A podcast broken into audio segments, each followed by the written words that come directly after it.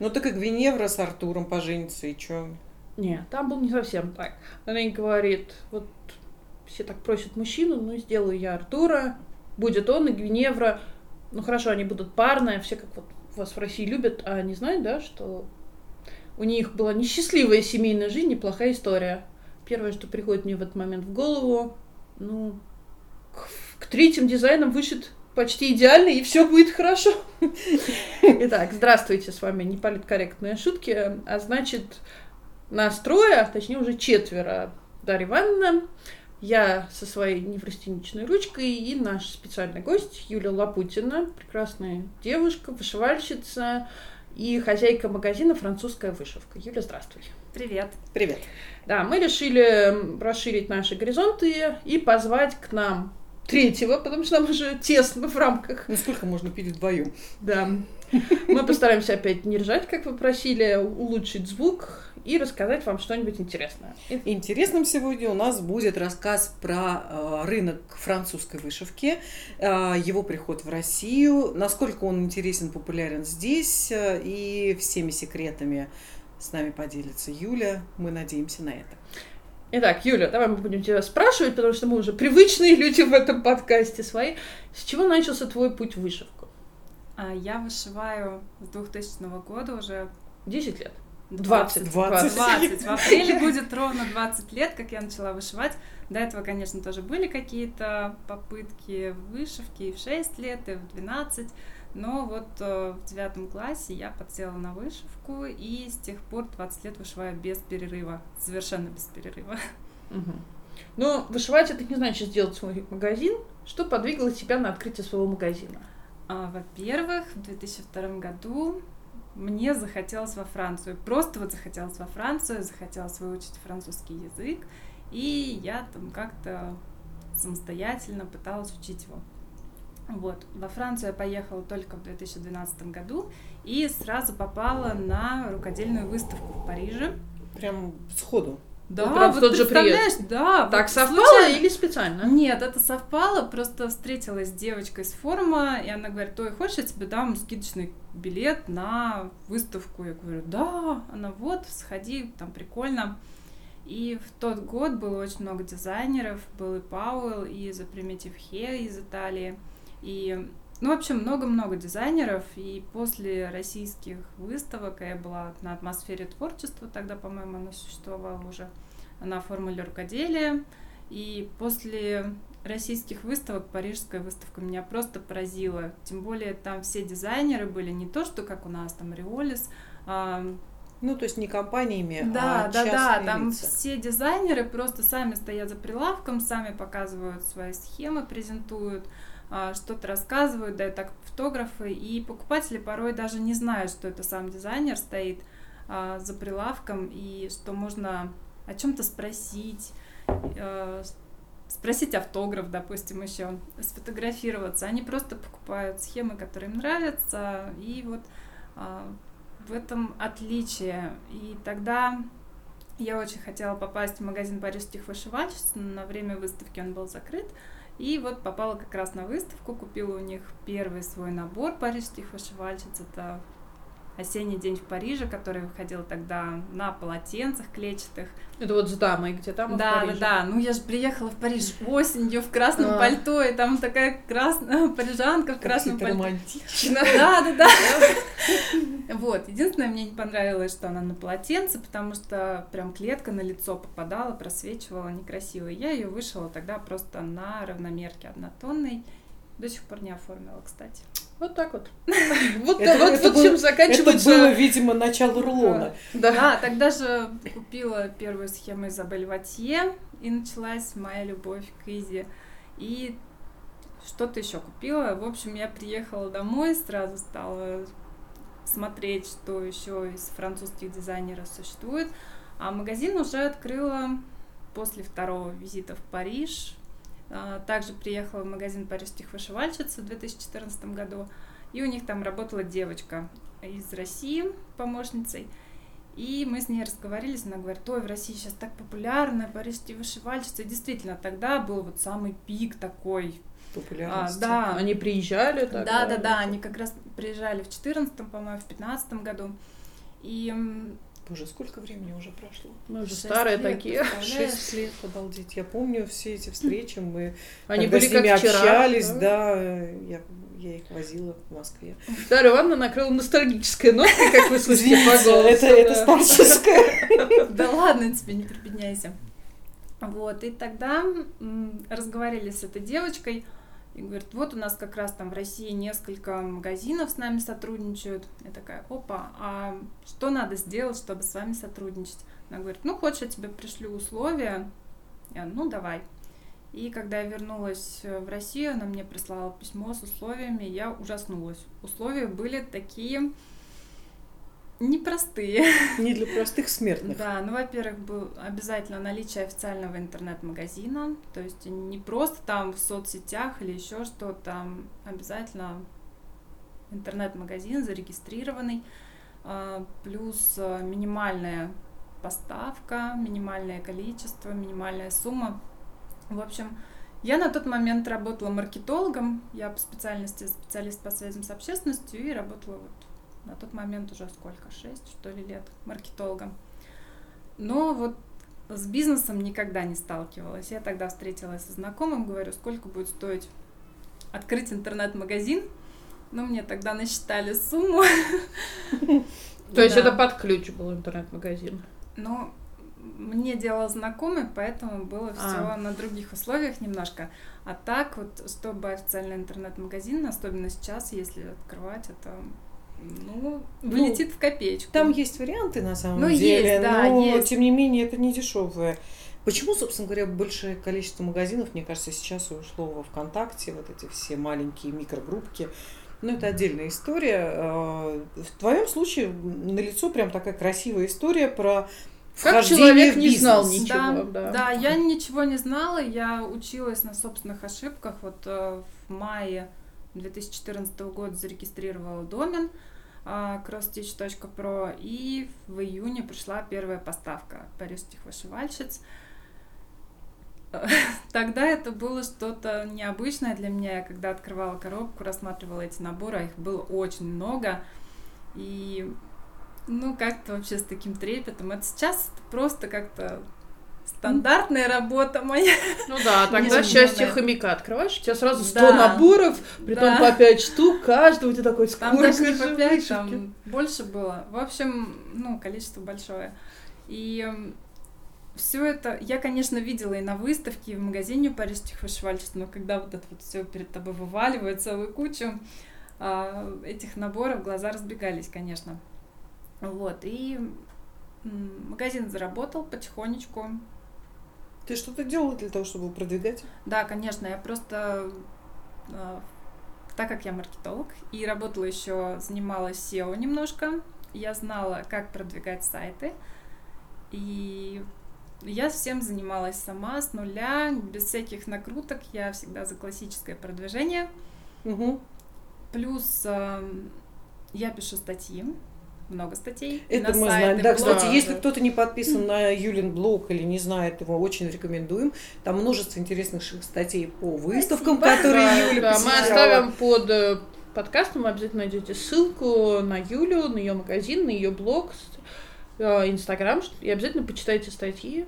Да, я хотела сказать, меня до магазина еще знали и по форумам, и по блогу, поэтому вхождение в рынок было у меня такое Ну, то есть у тебя было имя, которое Да, можно было, как да. бы, на которое можно было ссылаться, потому Да. что если человек приходит, скажем, из ниоткуда его не знают, доверие все-таки к такому магазину. на да. форумах, поэтому э, меня знали как прям такую продвинутую вышивальщицу, и это очень помогло. Вот, но, конечно, открыть интернет-магазин это надо немало денег.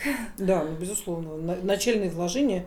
а, Первая покупка, это же огромные деньги. Да, мне тогда вот э, знакомый, который занимался бизнесом, я у него консультировалась по этому вопросу, говорю, с чего начать? Он такой, ну вот ты определись, какую сумму ты готова потерять. Я говорю, почему потерять? Потерять. Он такой, ну, с другой стороны, ты ее не потеряешь. Просто вот какую сумму готова вложить, да, и вот если что-то пойдет не так, она у тебя пропадет. Я говорю, окей. Говорит, ну, в любом случае, если не получится ничего, ты ничего не теряешь, у тебя будет опыт. Если получится, тоже хорошо. И вот меня, мне кажется, вот это вот подстегнуло очень хорошо. То есть, получается, в мае этого года будет 6 лет, как магазин существует. В июне. В июне. Да. Ну, если считать с первой поставки, если с момента регистрации домен, ну, домен зарегистрирован, но Ну, это деятельность не одно и то же. Да, Ну да. в июне ию- 6 лет уже. Сама не верится. Я хотела тебя спросить о том, что составляет наполнение твоего магазина. Начала ты с парижских вышивальщиц. Как ты расширяла А, ассортимент? И кем ты сейчас торгуешь? Потому что у тебя же не только сейчас У меня Франция. Италия, Дания, да. А, Сначала была только Франция, сначала были парижские вышивальщицы, потом познакомились на формуле рукоделия с Нейк Шавель, а, дизайнером Немю. Ну, мы с ней тогда договорились о поставках наборов э, в мой магазин. А, Соответственно, у меня стало уже два, две фирмы. Расширение пакета. Ну, такое, да.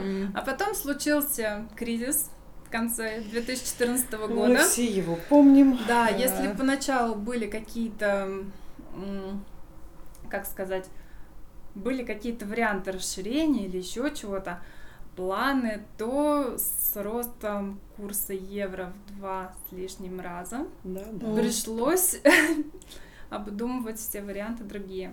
Нашелся вариант, единственный верный, как оказалось. И да, я пережила этот сложный период.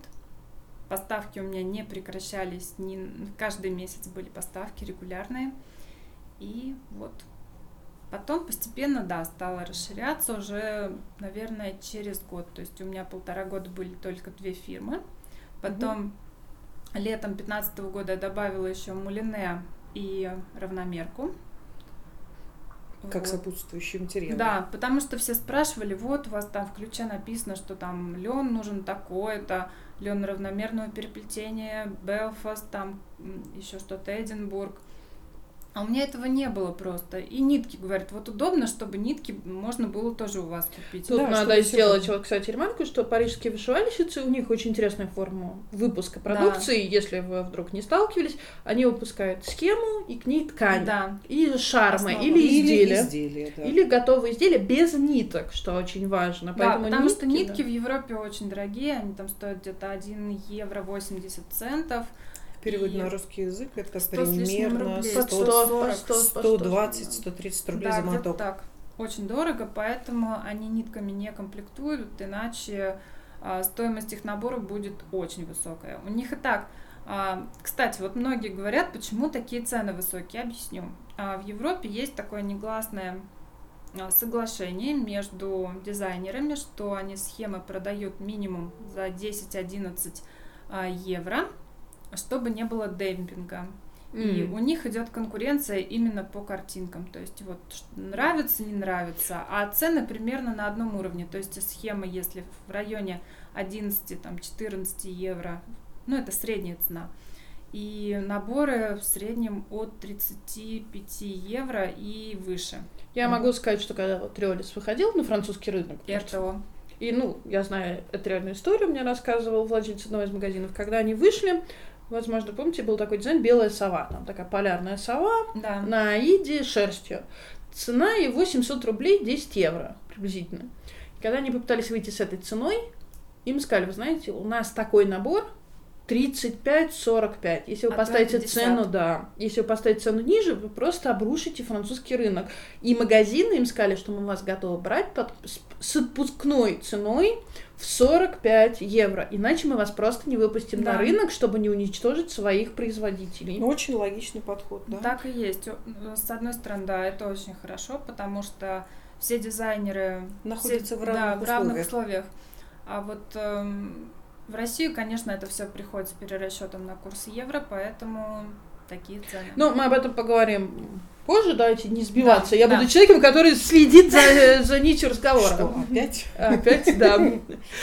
Итак, э, да, я сказала пять, да, итак, мне надо, по- как вы знаете, я очень люблю это слово «паразит». Итак, И- Яна итак. сейчас скажет «Итак». Нет, я буду ставить банку и кидать туда монетки за каждое слово «итак», нам будет, тебе хватит на кофе. А я буду за... Дело в том, что и там еще пару слов паразитов. В общем, мы будем бороться. Ну, Мы не будем важно. бороться, Давай да, вернемся без, к теме. без итак.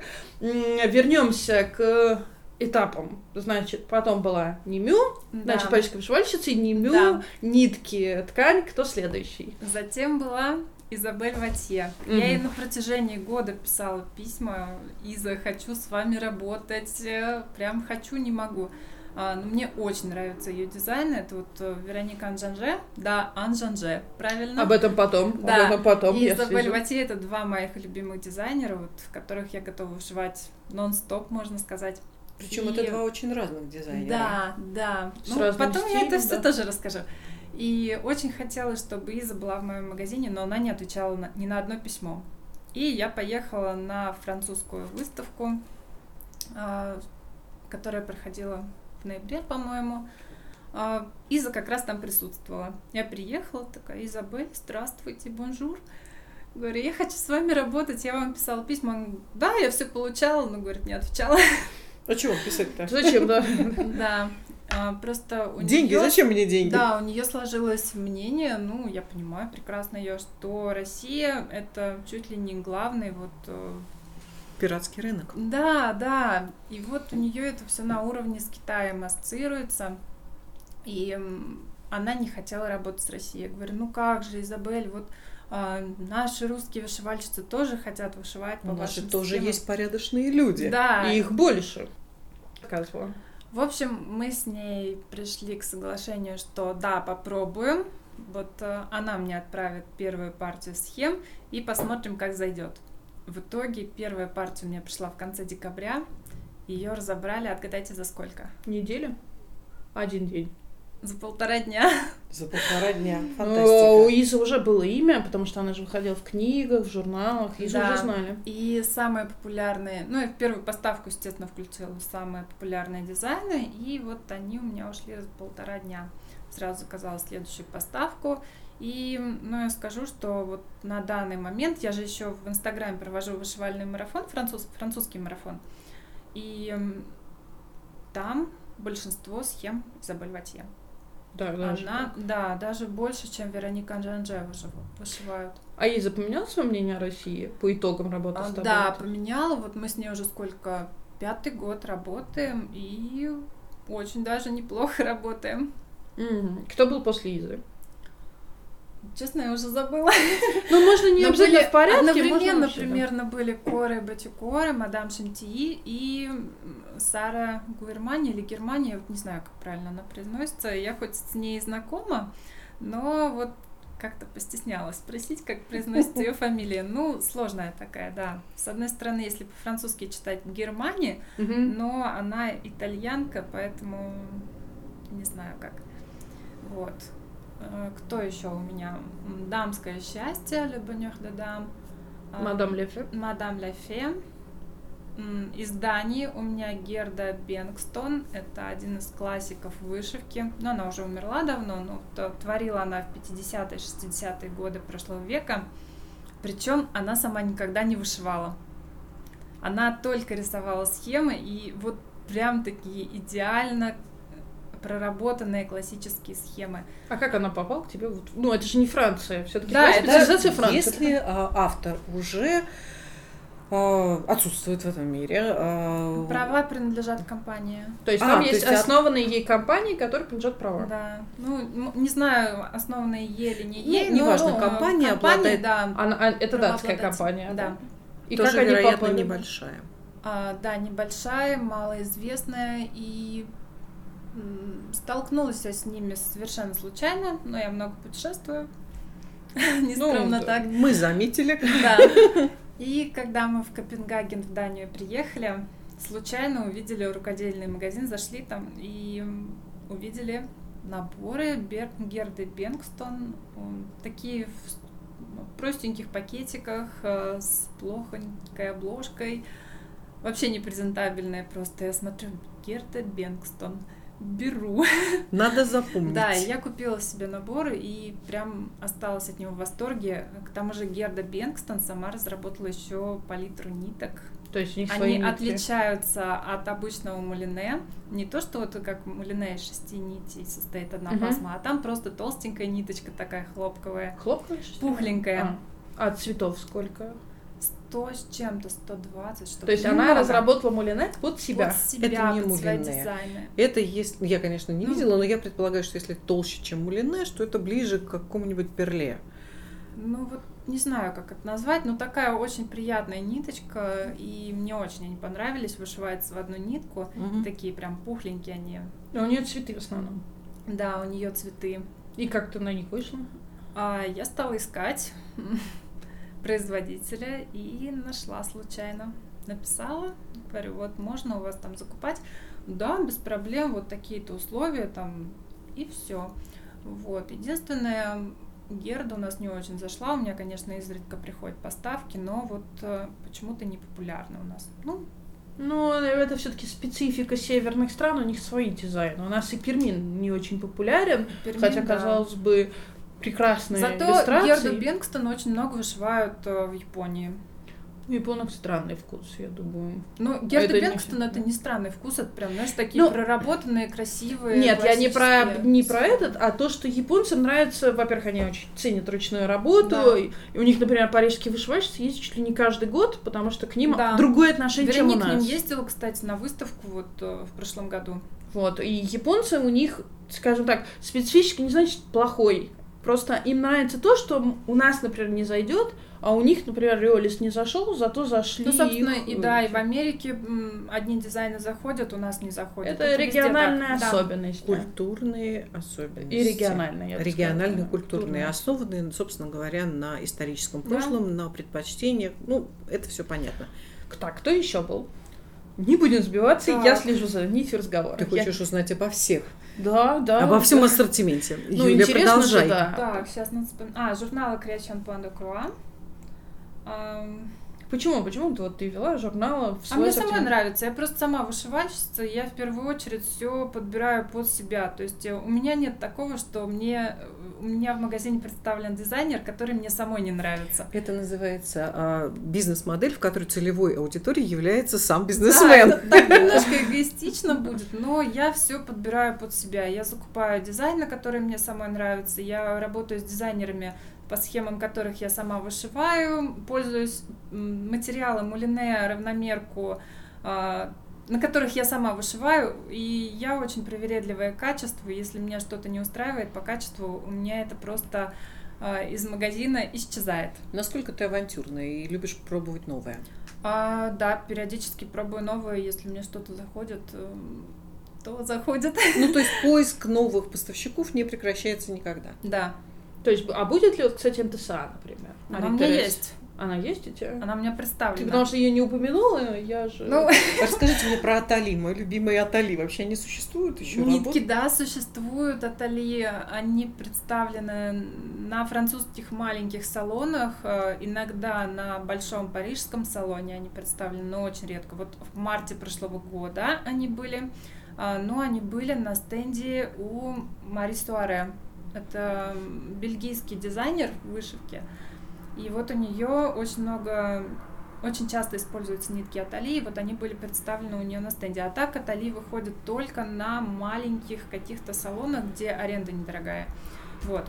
А МТСА, она у меня года два уже как представлена, по-моему. Ну, отлично. Суазик у меня представлена.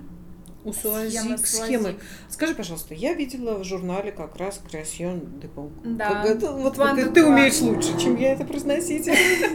Ну, у меня А. тоже произношение такое русское. Э, Потому что в мое произношение это Pont de Cruz. Нет, У нас отдельно так, у нас в конце будет, для тех, кто дослушает до конца, будет бонус, как правильно произносить французские названия. А теперь у нас Да, будет а теперь- урок обучения Да, французского С языка. Юлей, да. Ну, не суть. А, Я видела в журнале несколько схем Суазик, и они Одна там... была. А, одна, вот с- барышней такой. э, Ну, нет, там, да, либо барышни, либо И моряки. у нее схемы прорисованы руки. вручную. То есть Да. она до сих пор работает Да, вручную. она рисует все схемы от руки, тушью черной, и с пометками от руки, то есть пишет, каким цветом бэкстич вышивать, шов назад иголку, а, если там стебельчатый шов используется, да, это все на французском, но у меня на сайте есть раздел советы по вышивке, где я там а, делаю перевод основных понятий. Просто открываете схему и берете карандашик и подписываете на схеме от руки вот по моему словарику. Мгм. Несколько дизайнов я сама вышивала. Мне очень нравится. Скажу по секрету, еще никому не показывала. Я маяк, вот этот самый знаменитый, я его дважды вышила. Мгм. Ну, это То вот, Но который... у нее очень интересный стиль. Она Да. работает же не только просто с Она крестом. художник. Она профессиональный художник. Нет, речь о другом. Я имею в виду с технической точки зрения. Я же в первую очередь смотрю на стежки, на а, у нее все фотографии готовых работ это попытка изменить структуру ткани. То есть либо она берет разреженный настолько лен, что при вышивании крестом у нее образуются большие отверстия, Нет, и нет. меняется из-за этого фактура. То есть она, получается, со своими дизайнами играет с фактурой э, материала. Нет, нет, нет такого. У Это неё значит личная рука. У нее часто даже вышивки на Аиде. И когда вот э, выходят дизайны, там в рекомендации Аида указано, я советую всем брать равномерку, потому что у нее несчетный backstitch, шов назад иголку, у нее потому что просто вот контуры нарисованы вот рукой вот так вот. И м, Ну, как получилось, туда Да, и лег. и когда ты так вышиваешь, видит. сначала крестики все вышел в одну нитку часто, Мгм. в основном. И потом backstitch уже просто вот вышивается. Ну, главное, чтобы Хоть как-то Пла- попасть в Гла- плавность. Да, плавненько как-нибудь сделать. Меня сначала это пугало. Я вот маяк, э, кстати, с маяком, с этим очень интересная история была. Я когда а, первую поставку заказывала схем, Мгм. говорю, вот мне, пожалуйста, вот этих маяков, вот целую пачку. Говорит, что, ну, сумасшедшая совсем? Я говорю, в смысле? Мы его сняли с производства. Говорят, он очень сложный для исполнения. Я говорю, как сложный? Ну, вроде бы вот, ну, вышивал же кто-то там, несколько отшивов было. Они говорят, ну, вот все жалуются, что очень сложный. Я говорю, давайте, сделайте мне пачку, и я посмотрю. А я сама- разберусь. Да. И это был первый дизайн по схеме Сози, который я вышла. Я вышла что-то дней за 10, по-моему, или за 12. То есть недолго, хотя он такой почти формата А4. И оказалось все не так сложно, как казалось. Мгм. И все возможно вышить. И Но они поэтому... его вернули? Или он так и снят сейчас? Нет, не снят. То есть все благодаря тебе? Благодаря российскому рынку дизайн вернулся обратно. И я написала по этому маяку огромнейшую инструкцию у себя в блоге. И есть ссылка на сайте, конечно же, на эту инструкцию. И каждый может вышить а, по этой инструкции. Второй маяк я когда вышивала такой же, я смотрела свою инструкцию, чтобы проверить, правильно я ее составила или нет. И в итоге, да, все правильно, все корректно, все возможно. Сколько на данный момент у тебя представлено дизайнеров или фирм в твоем Честно, магазине? не считала, порядка 20. 20. А есть кто-то, с кем ты будешь работать? То есть кого стоит у тебя ожидать? Там Майкл Пауэлл? Нет, с Павлом не хочу, хотя мы с ним договаривались о поставках, но не хочется, просто вот как-то. Не зашел. Ну, лично... Перегорело. Нет, хотя я и вышиваю Павла, да, несколько дизайнов, плюс у меня там наборчик один лежит, но почему-то не хочется, вот не знаю. Американский. Ну, то есть ты сосредоточена полностью на франкоязычной Пока да. Европе. Я думаю, что американский рынок здесь не зайдет. Это А, принципиально другие изображения, другая стилистика подачи. Нет, примитивы тоже популярны у нас, но вот э, я говорю, то, что у меня самой заходит, для меня лично, то я и привожу в магазин. Ты знаешь, э, у меня вопрос по поводу, собственно говоря, всех фирм, с которыми ты работаешь. Если я правильно понимаю, в большинстве случаев это фирма, состоящая практически из одного человека. Да, То есть это вот э, то, что мы называем свободными дизайнерами здесь у нас в России. Э, там это также та же самая история. Это дизайнер, который делает свои дизайны, продает. Э, у него нет штата там из 20 человек э, и всего Я, такого кстати, вот прочего. не, с- не соглашусь по поводу того, что то же самое, что у нас свободные дизайнеры. У нас, кстати, был вопрос, чем свободный дизайнер отличается от фирм, но мы посвятим этому отдельный подкаст. Во Франции все-таки дизайнер равно фирма. да. Ты основываешь свою фирму, чаще всего ты создаешь, э, Юля поправит, если это не так, вышивки по своим иллюстрациям, то есть ты не своим. покупаешь. Нет. Ну, Не всегда. Ну, часто, ну, например, как Суазик, Суазик по своим. Да, она сама рисует. Потом сама э, кто там еще? Прижанки. У них э, нет? Нет, Они там не совсем так, смотри. У парижских вышивальщиц э, они часто используют старинные открытки начала 20 века. Открытки, рекламные постеры. да, да. вот то, это на всё. что уже не распространяется авторское право, потому что ты не имеешь исполь- права использовать изображение, пока на него действует авторское право, пока автор жив или там, ну, в общем, В российском законодательстве это 75 лет с момента в Европе смерти я не автора. знаю сколько, но не уточняла, но примерно так же, поэтому они используют э, открытки начала 20 века, либо там середина, э, там 50-е, 60-е годы.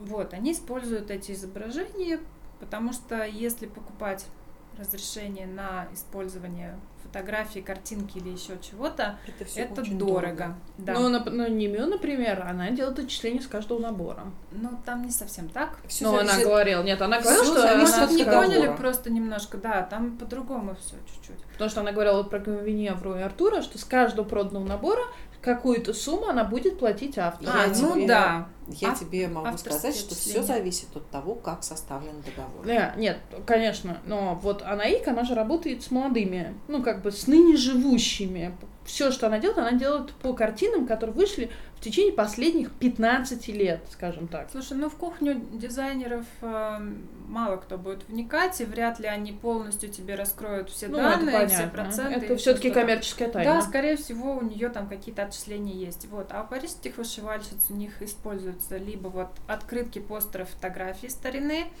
плюс э, Вероника Анжанже, она сама рисует, то есть вот э, все схемы, большая там история, чего у них? Красные шапочки. Нет, красной шапочки Нет, у нее нет, есть но- такая просто серия, сейчас, извините, что я перебиваю, у них большая серия дизайнов, которая называется «Большая история», и в ней много-много маленьких схем, схемы. как такая мини-буклет. Да. Там Определенно, на- определенно Да, на серии. 6 на 8 листах печатаются там порядка 50 схем. И вот Вероника, она сама рисует эти картиночки и сама разрабатывает схемы. Она не вышивает сама, только отшивает какие-то участки, чтобы посмотреть, как цвета э, сочетаются.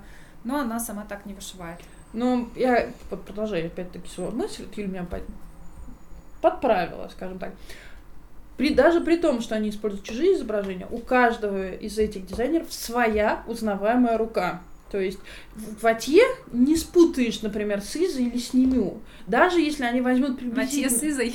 Ой, Ватье Санаик. Ой, я заговариваюсь, извините. Даже если они возьмут одно и то же Да. изображение, у них у всех свой стиль, своя рука, своя манера работы. Да, если ты увидишь, ну, видишь какую-то схему, я, по крайней мере, если вижу, я могу сразу сказать, кто дизайнер. Даже не зная, что это за схема, откуда она. Просто вот Элен Лебер тоже выделяется, Вероника Анжанже выделяется. Дам Изабель Ватье- Ля свое а, тоже. да, мадам Ляфе у нее вообще там немножко другое. У нее сэмплеры вот эти большие, 200 на 200 крестиков.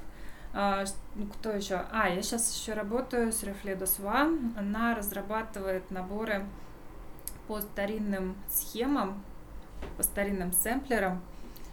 И у нее вышивка шелком и вышивка бисером. А, кстати, а работаешь ли ты с кем-нибудь из аксессуаров? Те же сажу, Да, например. сажу я работаю, плюс у меня представлены аксессуары немножко от ТМС, плюс Химлайн, правильно? Да, Химлайн. Да. Вот, Прим, ну такие.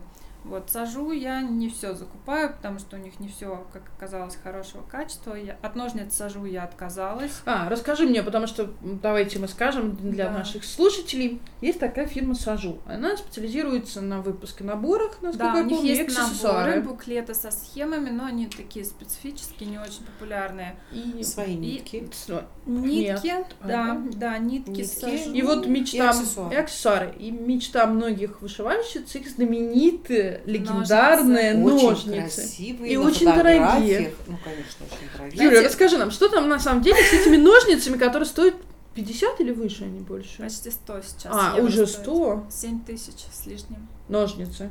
Это Да. э, по приходу в Россию они стоят? Или это Или там, это за там? границей? Ну, они у производителей, у меня по такой цене, по одной мгм, стоимости, да. Из чего они, во-первых, сделаны? Во- ну, Там- лезвие это сталь, Ну, это понятно. Ручки, ручки. ручки это пластик.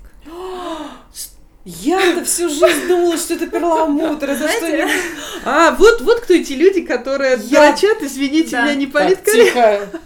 женщина. А, вот и кто эти Я, люди. честно говоря, всегда на них смотрела с таким удовольствием, потому что мне безумно нравилось, как это сделать.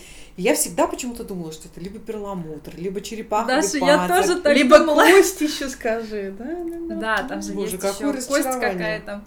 В общем, а, это, как я понимаю, копии старинных ножниц, но Мгм. вот из пластика, под какой-то материал. А, Когда я первый раз увидела, узнала об этих ножницах, а, в журнале Creation Panda Croix за какой-то лохматый год была статья про этот дом сажу, я еще показала так фотографию, «А, хочу такие ножницы, ой, смотри, перламутровые, стоили они тогда 87-88 евро, сейчас мне 92 или 94, Мгм. вот не помню уже. И Ладно, я буду себя успокаивать, что пластик пластику да, рознь. да, плюс... э, Подожди, там еще дальше. Да, стоп, сейчас Вот, расскажу да, все. слушай, Слушаем. В общем, а, когда у меня первая партия пришла, казалось, что это пластик. А, на тот момент у них еще были ножницы с деревянными кольцами, вот они хорошие были, там натуральное дерево. Но они их сняли уже. Да, они сняты с производства. У меня в коллекции есть три пары аж. Я буржуй такой. Богатая. Богатая Да. невеста, я только Да, сказать, да, да, приданное это какое, а? Деревянные ножницы. Вот, они прикольные. А пластиковые Деревянные игрушки. Тяжелое детство, деревянные игрушки. прибитые к полу. В принципе, люблю аксессуары из дерева, будь то деревянные пяльцы, хотя на пяльцах не вышиваю, деревянные игольницы какие-то, деревянные вот ножницы с деревянными кольцами, деревянные шкатулки. Не фанеру, а именно Мгм. Дерево. Фанеру я терпеть не могу. Эко... э, Эко-френдли. Эко-френд. Нет, просто они такие прям приятные на ощупь, вот именно деревянные. Итак, пришли к тебе ножницы. Давайте, Да, давайте, мы должны ножницы, узнать эту историю. И я была в шоке, что это не перламутр, не кость никакая, а пластик. А, еще Ты оникс у них плакала? был. Ну, я не плакала, я А там просто же были, разочаровалась. Кстати, есть были какие-то порой, я читала в интернете, что они могут даже вылететь лезвие из ручки. Слушай, А, а, дальше. вот, вот, вот, вот, Давай вот. да, помолчим. если поначалу у них ножницы были нормального качества, да, я их заказывала в магазине, их сразу раскупали даже по таким ценам, а, но со временем качество испортилось. Испортилось до такой степени, что кольца у них не сходились или раз, а, перех- как это, внахлёст шли. Нахлёст, да, да. А, либо кто-то говорил, что ручки отлетали. И причем это сажу не признает а, браком. Не признает. Я просто встретилась а, с директором сажу, вот с владелицей. И на одной из выставок а, просто в парижский салон раньше был а, для всех посетителей был B2B, куда могли пройти только магазины. И вот она там выступала. И говорю, вот, Фредерик, что же такое? Она говорит, да нет, все нормально. Я говорю, ну вот смотрите, у вас выставочный образец, и то вот кольца не до конца сходятся. Да это все нормально, не переживайте.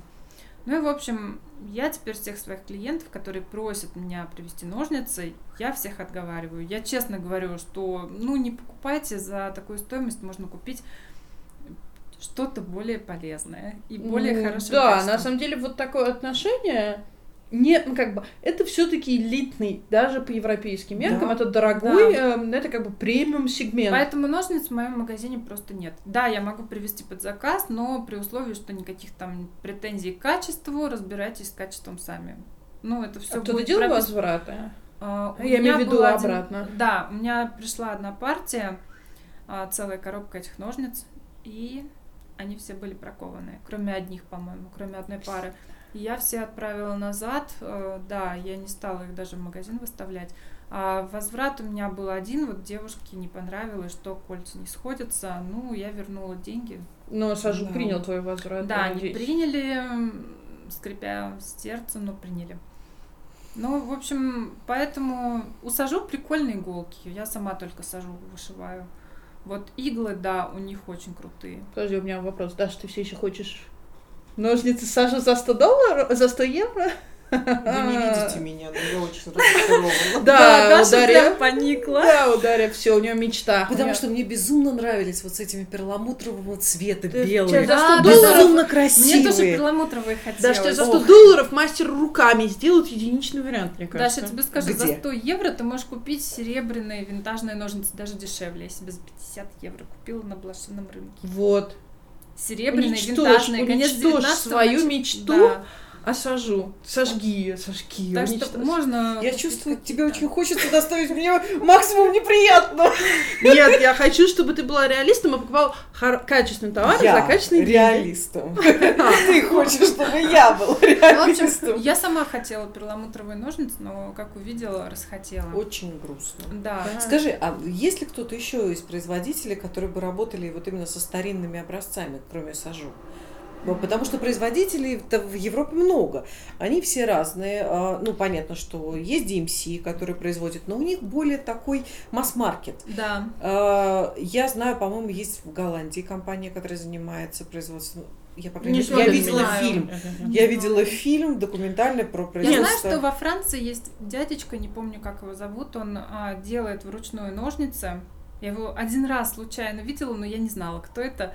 Я так, ну, сфотографировала, прошла мимо, а потом прочитала, что вот этот дядечка, он сам вручную собирает ножницы, у него прям все подогнано, все идеально. Вот теперь где бы этого Где дядечку достать? найти? Да, он не часто участвует в салонах а, во Франции. Ну, кстати, во Франции очень много маленьких рукодельных салонов, таких местечковых, там, деревенских, когда... Вот давайте да. мы, да, вот я как человек, который следит за нитью ну разговора, давай. мы ушли, да, модератор. модератор. Я Давай. сегодня модератором встречи, а то сейчас ножницы, потом мы дойдем до того, что Даша перестанет кого-нибудь шить Нет, еще. подожди, я еще хотела спросить, чем отличаются иголки э, сажу А, ну от давай, простых смертных Да, иголок? вот, что Почему особенного? ты выбираешь их для А, себя? Я раньше вышивала какими любыми иголками, но я всегда выбирала номер 28, это маленький.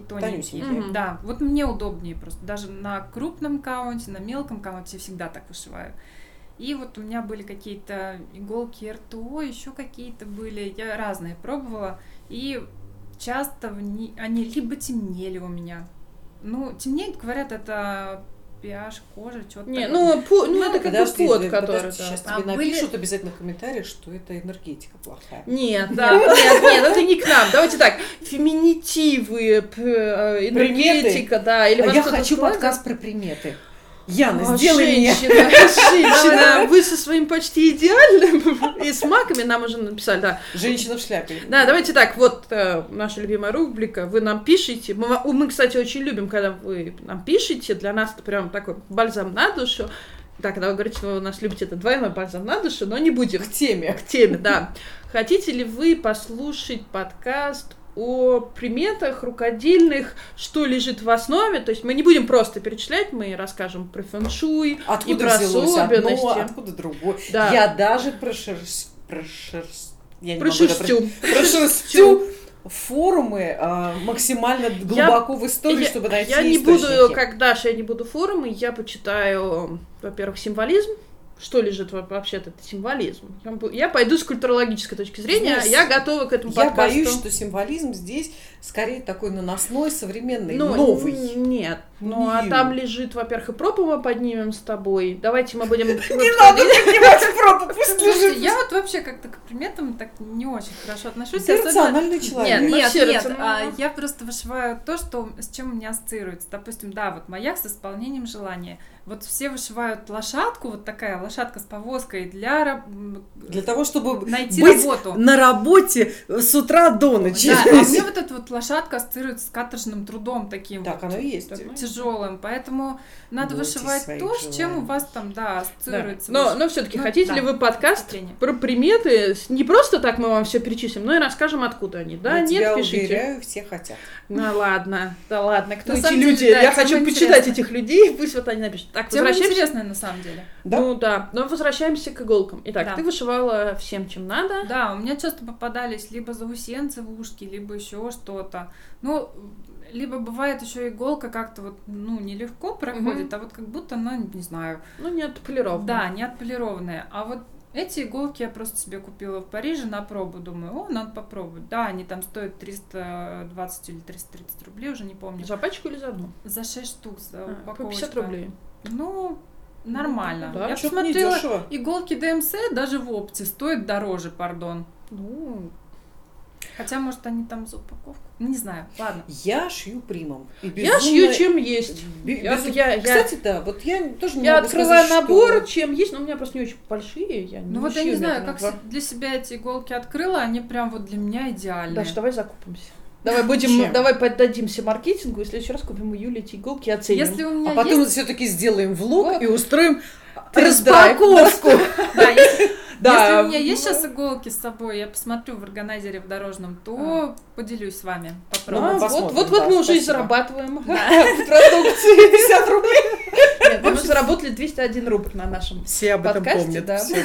А, ладно, давайте Да, вернемся обратно иголки. к теме. То есть они качественные, Да, хорошо, вот иголки мне очень не нравятся. темнеют, У меня ни разу не темнели. не ломаются. У меня уж Нет, колб ломается. а, иголки в любом случае, если вы будете вышивать по дубовой аиде тонкой иглой, она погнется, может и поломаться. Тут надо Или подбирать. по дереву. Да, Ля-ля-ля. надо подбирать э, иголку в зависимости от того, на каком материале шьете. Вы же не будете шелковую ткань шить э, обычной э, толстой Цыганской иглой. иглой, да, и толстой ниткой. Вы Цыганская шила. под называется. шелковую ткань возьмете тонкую иголку, тонкую нитку. И здесь Мгм. также. Чем тоньше ткань, чем мельче, меньше- мельче ткань, тем тоньше иголку вы берете. Ну, все разумно. Чем толще канва, чем грубее берете более толстую иголку. Так что, да, все иголки ломаются, но вот у меня очень редко ломаются, гнутся. Да, бывает гнутся иногда, но это если я там по какой-нибудь аиде. Да, я порой вышиваю на аиде.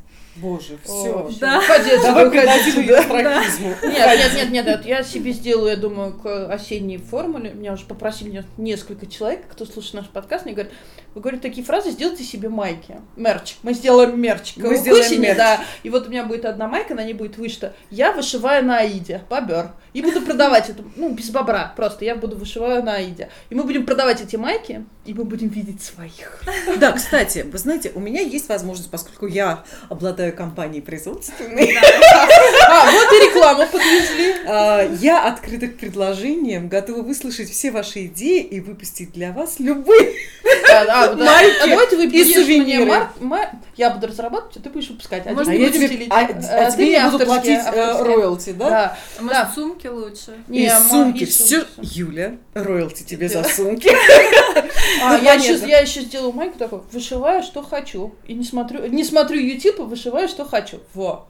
Ой, Нет, э, я тебе сказала, я тебе обещаю, что у тебя будет майка, а, вступайте в партию бобра. Да, не вступайте в партию бобра будет обязательно. У меня даже, я на самом деле записываю такие прикольные В общем, выражения. э, пишите нам в комментариях э, Хотите ли вы майки от бобра? смешные надписи, которые можно использовать. Слушай, у меня была потрясающая А. майка, и сейчас я вспоминаю. Подожди, мы сейчас попросим всех написать, а конкуренты прибегут и раньше нас выпустят. Да. Не О, пишите, пишите нам в личку. Нет, нет, нет, у меня была идея сделать майку. Если я украду, все будут знать, что это моя идея. А, На ней должно было написано «Ой, да ладно, это шпанна». И вот такие с фирмами обыграть. Типа вино, кино и Подожди, РТО. я помню, мы сидели с тобой, писали этот список, там половина моих фраз. Да, да, я записываю. Вот у меня тут, например, не слушаю инфлюенсера, вышиваю, что хочу. Купить и вышить это разные вещи. Так, эм, давайте, я модератор, все, мы закончили рекламу, майки, да, пишите, пишите нам много, отвечайте на наш вопрос, потому что нам очень важна обратная связь. Но все-таки наш подкаст достаточно неформатный, я бы так сказала. И поэтому мы все время с вами в диалоге. Но вернемся к Юле и ее интернет-магазину. Там мы ушли в дебри, я буду Да. модерировать. Сколько занимает времени твой магазин? Честно. Да. Давай, Порой- расскажи всю правду. Давайте, давайте Не, не, правда. давай будем рассказывать. Расскажи нам про 8 часов работы Вот. в сутки, 7 дней в Без, э, неделю. да, с выходными, праздниками, оплачиваемыми боли, больничными. Строго по Трудовому кодексу Российской Мгм. Федерации. Это существует. это существует. Ну, Да, это не мечтах. как в офисе, это в офисе работа э, с 9 до 6, с обеденным перерывом, с выходными праздничными, отпускными и прочим, с больничными. У меня рабочий день. Да, у индивидуального предпринимателя не бывает рабочего да, у дня. меня не бывает ни выходных. Нет, ну бывают, конечно, выходные. Я тоже раньше думала, что ой, прикольно, я там средь бела дня в будний день смогу в кофейню прийти с ноутбуком, там чего-то как модные блогеры поработать. У меня такого ни разу не было. Я как просыпаюсь, а, после завтрака у меня сразу начинается работа, и порой она заканчивается в 10-11 вечера. И выходные. Да. И выходные в том числе. Да, я вот э, за последние две недели у меня было полдня выходного в воскресенье до обеда.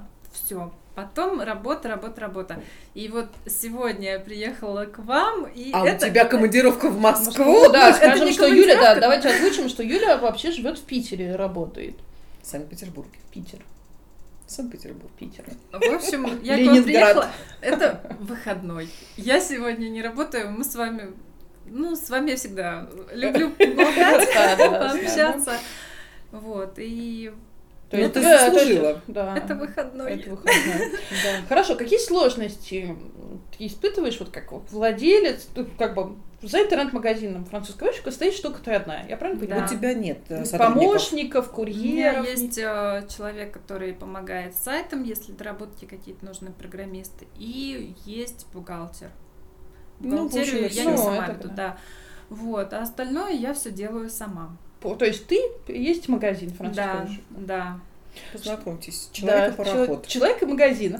Какие сложности у тебя возникают в работе? Ну вот как бы не обязательно там все рассказывать, но Что тебе основные. не нравится в работе? Мы почему спрашиваем так подробно? Потому что есть такое мнение, что Открыть магазин. открыть это магазин это легко. элементарно. Закупаешь, оформляешь как бы юридически, закупаешь, продаешь, ходишь действительно вот на выставке, это какая красивая, все, что на самом деле стоит за работой интернет-магазина. Пот, слезы. Там просто все стоит. Да, а, во-первых, а, без каких-либо знаний все равно интернет-магазин не открыть. Это постоянно что-то новое надо узнавать. Будь то, если в каком, в шестнадцатом году, в семнадцатом ввели закон о кассах, Да. 54 ФЗ, а, три года назад. Да, как У тебя касса, как я понимаю, ты работаешь полностью. Да, Озвучим, что конечно. Юля работает в У белую. меня как бы касса, полностью. как с пер... она у меня не с 1 июля, а с 2 июля. Вот так. А, Да, я, а я в феврале купила. Я одна из самых первых поставила эту кассу, и все с кассой были очень большие сложности, потому что, во-первых, никто даже вот из менеджеров не знал толком, как это правильно Я настроить. очень хорошо помню, как это вводилось. Никто толком Да. не мог не объяснить, Никаких что как. инструкций, ничего. Первое время вообще просто делали. Я сама подключала эту кассу. А, у то у налоговой ничего не работает, то у поставщика кассы ничего не работает, то еще что-то. И первые два месяца это просто ад какой-то был. Я тогда, ну, пришлось очень многому учиться. И, ну, это не только с кассами, это и таможенное оформление. Я никогда до этого не имела дела с этим. Теперь я знаю, как чего оформить. А, Знаю, как настроить кассу. Вот сейчас надо будет менять фискальный накопитель в августе. Это Тоже просто. да, главное куп- э, сделать электронную цифровую подпись, которая стоит, опять же, там около в районе трех тысяч. На, од- 3000. да, На ну, один год. Да, но она, собственно, мне нужна только один раз, чтобы вот подключить этот фискальный накопитель. А фискальный накопитель тоже там около 10 или уже 12. Э, Я платила, в прошлом году меняла, мне на трехлетний, по-моему, 12 тысяч я платила. А, сейчас трехлетний можно. Да, Тогда на хорошо. 36 месяцев. На 36 месяцев. Вот. В общем, кругом одни деньги, и правительство входит, вводит новые какие-то правила, новые законы, под все это надо подстраиваться. И это не то, что там добавил товары на сайт, Да, вот многие же думают, что просто добавил, и добавил товары, да, и потом А что за этим И стоит? сидишь, Да, жди, да, когда да. к тебе а надо, придет чтобы клиент. к тебе еще клиенты пришли, как-то узнали о магазине. А это SMM, это работа с Да. соцсетями, А рассылка это? Ты продвижение, рассылку? У меня нет почтовой Нет. рассылки. У меня есть э, Инстаграм и группа ВКонтакте. Как Которая в что-то приходит, поддержку. Да. Два наиболее удобных Но сейчас ты способа. продаешь через них? Или все информации. строго идет Я через сайт? ссылку на сайт даю, на сайт. Ну, на сайте, подожди, На сайт. ты отправляешь всех на сайт, на сайте у тебя подключена система приема платежей. Да, там система приема платежей оплачивают на сайте, как э, там Как в Яндекс любом, касса да. стоит, как в любом интернет-магазине, и после оплаты сразу приходит электронный кассовый чек на электронную почту. Соответственно, с 54-м федеральным Да. законом. То есть да. на каждую покупку ты выдаешь Да. чек. Конечно. Ну, и какие еще? Мало же продать, надо же еще упаковать, Да, упаковка, подготовить, сборка, отправить. Упаковка, ткани сама режу. Юля, директор, дает, видимо, указание Юле, сборщице, Да. упаковщице, собрать и упаковать определенное количество заказов. Потом Юля курьер несет на, Да, на да, да. почту э, почтовое отправление, Да. а потом Юля, э, менеджер, подшивает все чеки туда, куда А потом еще разбираться с нами с клиентами, ведь это огромная работа с людьми. А люди Да. бывают разные, как адекватные, так и неадекватные. Ну, к счастью, у меня в основном адекватные. Какие-то проблемные клиенты очень редко бывают, но бывают. А, я даже писала Счастливая? об одном... Да, я писала об одном случае в Инстаграме пару лет назад, как меня клиентка просто доводила в течение недели. В итоге я единственный раз вот сказала клиенту, чтобы не обращался в мой магазин больше. То есть есть прям вот клиенты, вампиры, Вот, которые цепляются? Да, да, просто вот, э, ну, история была у меня в Инстаграме, что просто вот в течение недели она меня третировала.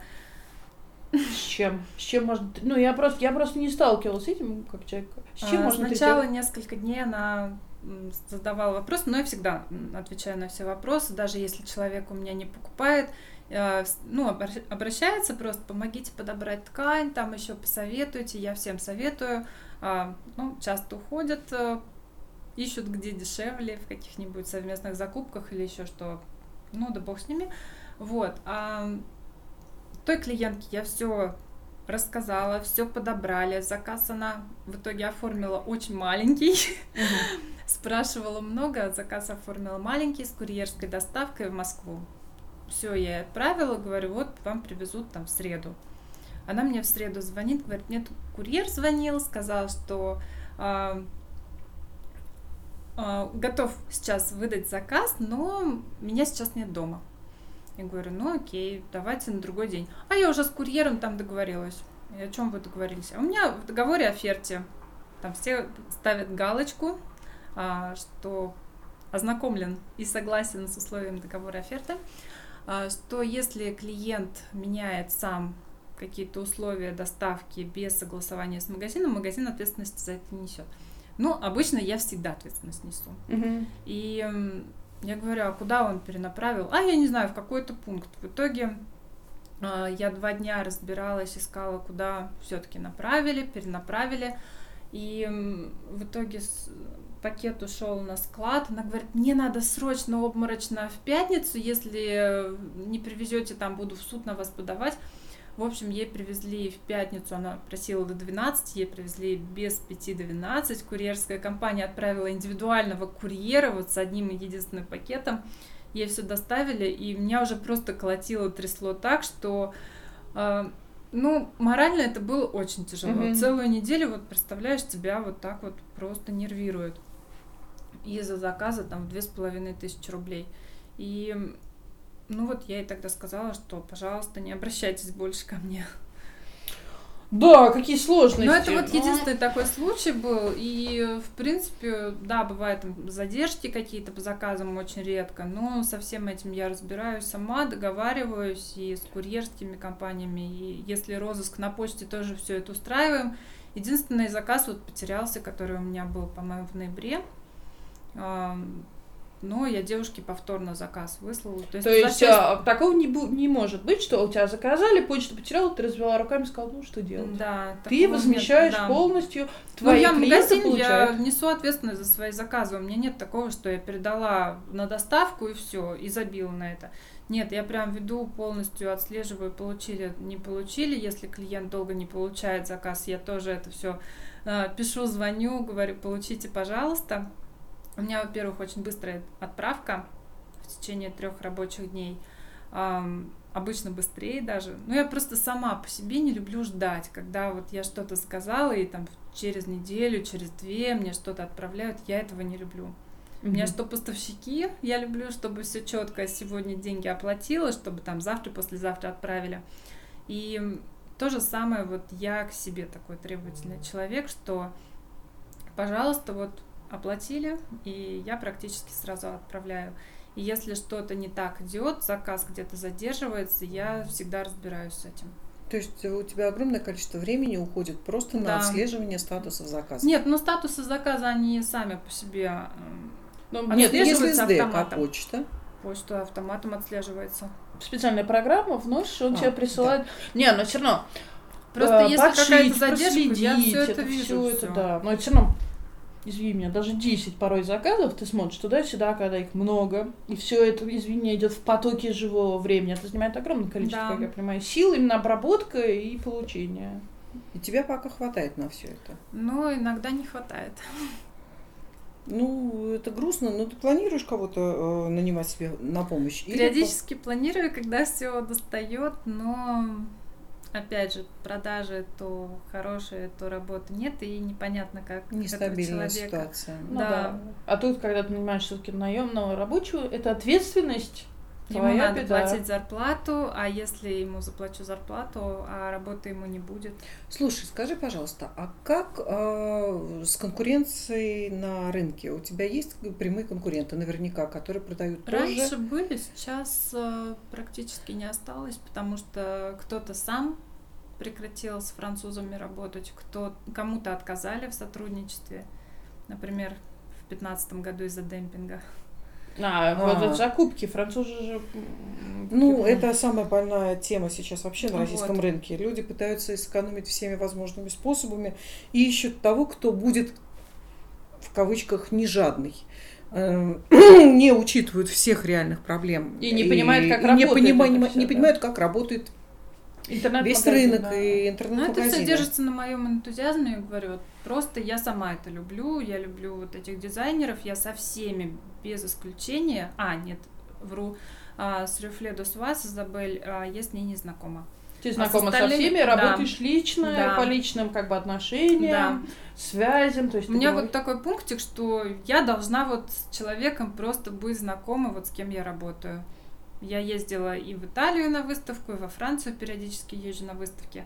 И вот со всеми познакомилась. Например, в Италию я ездила когда в сентябре. а, Лили Виолет, дизайнер Таня Сантарелли, она меня пригласила на выставку, говорит, ой, давай приезжай, а то во Францию ездишь, а к нам не приезжаешь. Она организатора салона а, Филя Санса Темпо, по-моему, так произносится. И вот она меня пригласила, и я там познакомилась как раз и с Кора Батькор. Кстати, вот ты говорила, что дизайнеры индивидуальные, не индивидуальные. А вот та же самая, допустим, Каролина Прими в Италии, которая выпускает свои схемы под брендом Коры Батикоры, Мгм. она работает одна, но бренд вот этот Коры Батикоры, это вот фирма. То же самое, Немю, Мгм. она Икшевель, она работает Подожди, одна. это именно фирмы или как у нас, индивидуальные Они предприниматели? как бы индивидуальные предприниматели, Да. но у них вот есть свой бренд. Это Вот как у нас МП-студия. МП-студия – это индивидуальный предприниматель. Однако это большая Нет, компания. там большая нет. Все-таки, вот, кстати, давайте мы поговорим об этом. Во-первых, европейский рынок отличается от нашего рынка. То, что очень многие не понимают, и когда они приезжают на выставки, их это потрясает. Ух ты, живой Майкл Пауэлл. А надо сказать, что у нас разные типы рынков. Я не устану об этом говорить. Наш рынок — это большие крупные оптовики, которые привозят, ну или магазины, которые привозят много разных дизайнеров и продвигают их. Почему? У нас колоссальное расстояние, огромная площадь, и у нас очень плохая логистика, кто бы мне что бы ни говорил. Поэтому в России вот маленьким выйти на всероссийский рынок невозможно. Я с тобой не соглашусь, конечно, во многом. А. Ну, Нет, это, это исторически так подожди. сложилось, а в Европе нет таких крупных, как Гамма, РТО. У них даже крупных магазинов интернет раз-два обчелся. согласна.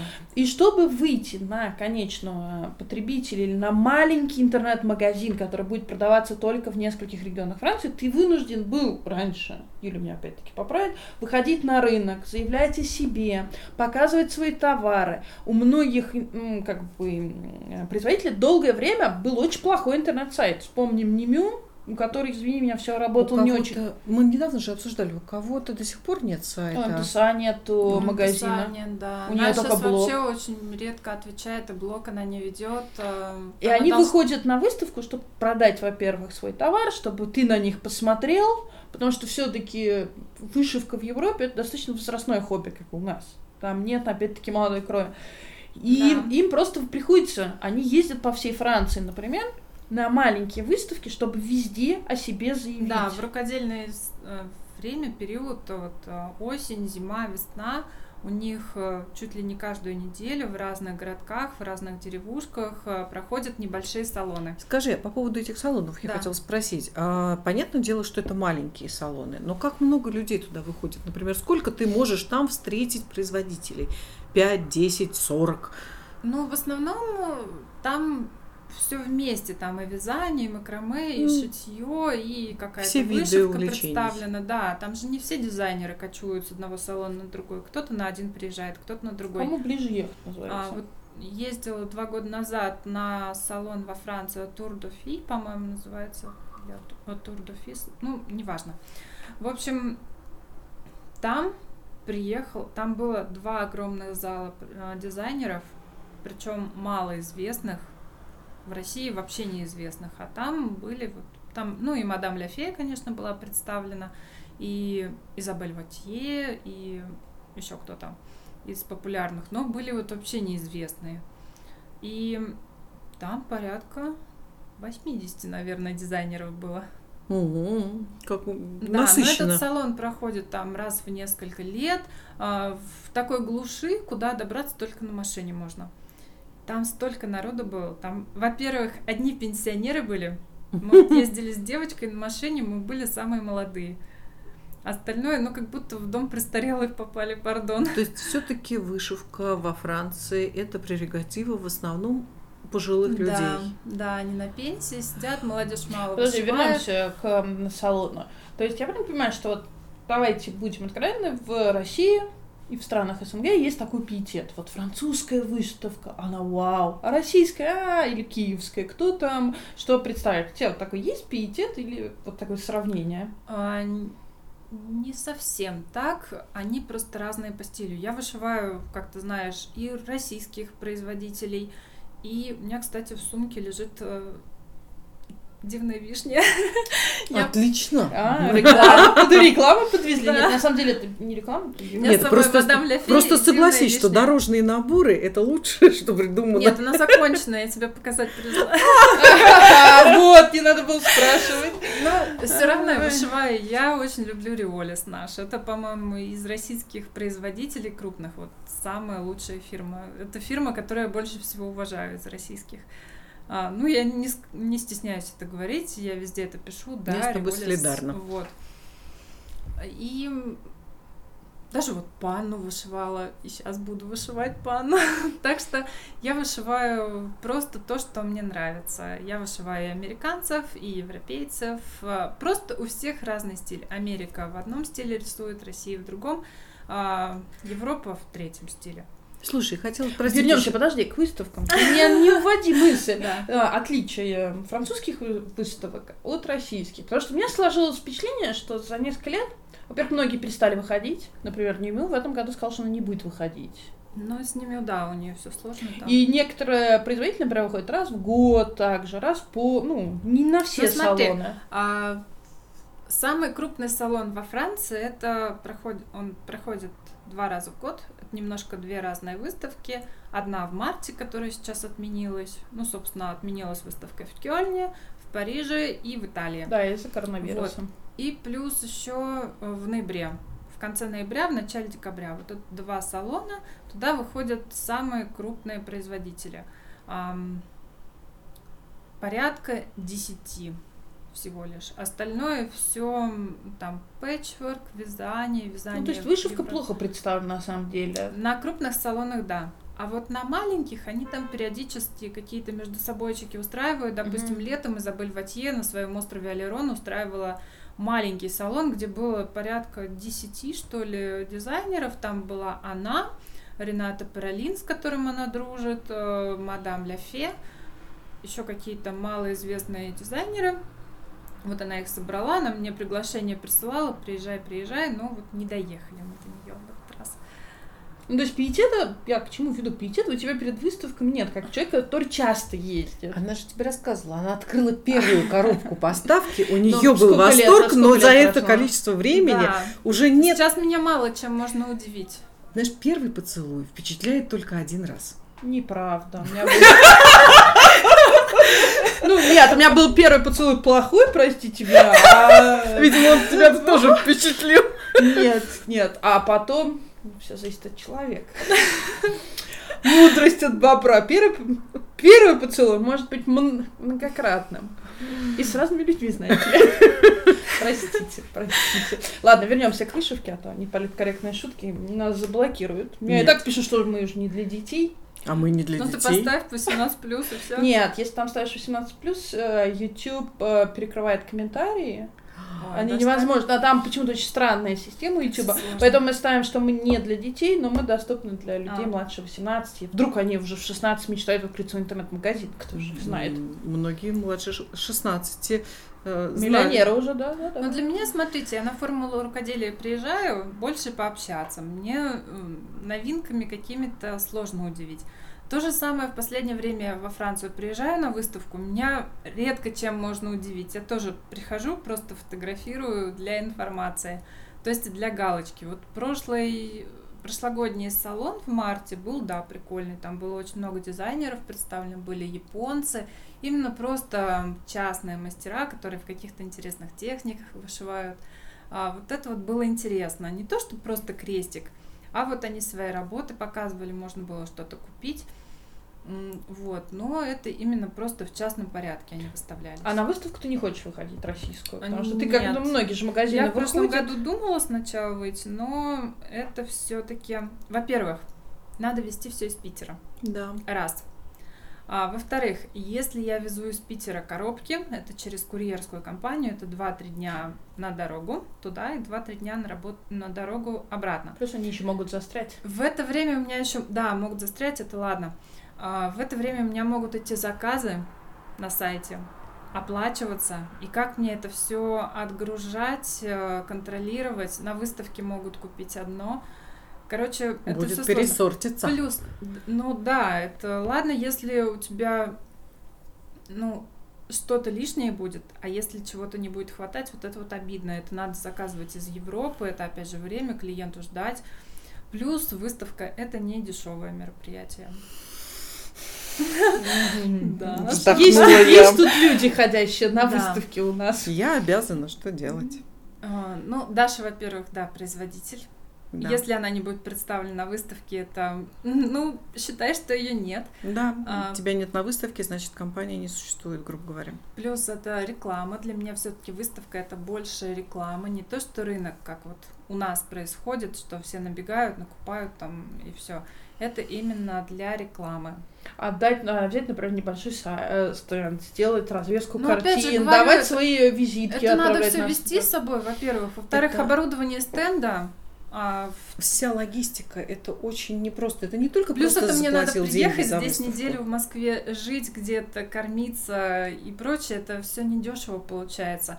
И я так прикинула, что вся эта выставка выйдет в такую сумму, что мне даже за месяц это не окупить. Мгм. А вот, кстати, такой интересный вопрос. А ты не думала открыть стационарный магазин? Ведь Тоже многие не хочу. В Питере интернет-магазины невыгодно. В Питере смысла нет. В в Москве, Питере пить возможно, надо, не вышиваться. Ну, ну, не знаю. Просто Питер такой специфический рынок. Я сначала же думала, что буду работать только на Питер, когда открывалась. Да, я об этом не сказала. На тот момент, э, в 2014 году в Москве было, по-моему, три магазина, которые продавали парижских вышивальщиц. Я думала, я просто буду окучивать а, петербургский рынок. Но там немножко специфический рынок такой, и французская вышивка там не особо интересует.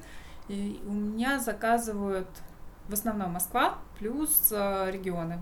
Я думала, что в регионах не будут покупать, потому что дорого. Но оказалось, что очень много на Дальний Восток отправляю. Мгм.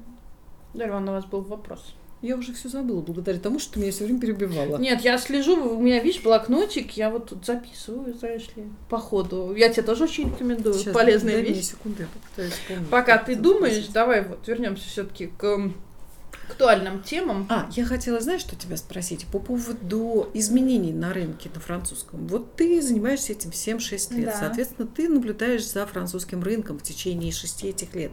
Смотришь на то, как меняется структура компаний, грубо говоря. Сколько компаний существует, все ли они по-прежнему на рынке или кто-то ушел. Потому что, как мы говорили в прошлом подкасте, я рассказывала историю моей, да, моей я как раз беседы хотела с Немю. поспорить с вами. Вот, нет, это была точка зрения а, Да. Анаик, которую она мне озвучила, и я, собственно говоря, хочу найти еще другой источник информации. Можешь ли ты что-то по этому поводу Вот сказать? смотри, из дизайнеров с рынка никто не ушел. Мгм. То есть никто не закрылся, никто не свернулся. Да, Подожди, вот Мария... Как это там? Мари Суаре, бельгийка. Она сотрудничает. Нет, не Мари. Был фирма, они закрылись пару лет назад. Я их Мари помню. Кёр. Во- м, Как, да, Мари Кёр, да. Они, по-моему, еще существуют. Нет, она прям объявила, они закрылись. Да? Тралала закрылся, и вот это. Ля-ля-ля, нет, не закрылась, существует, она схема выпускает. Да? Да.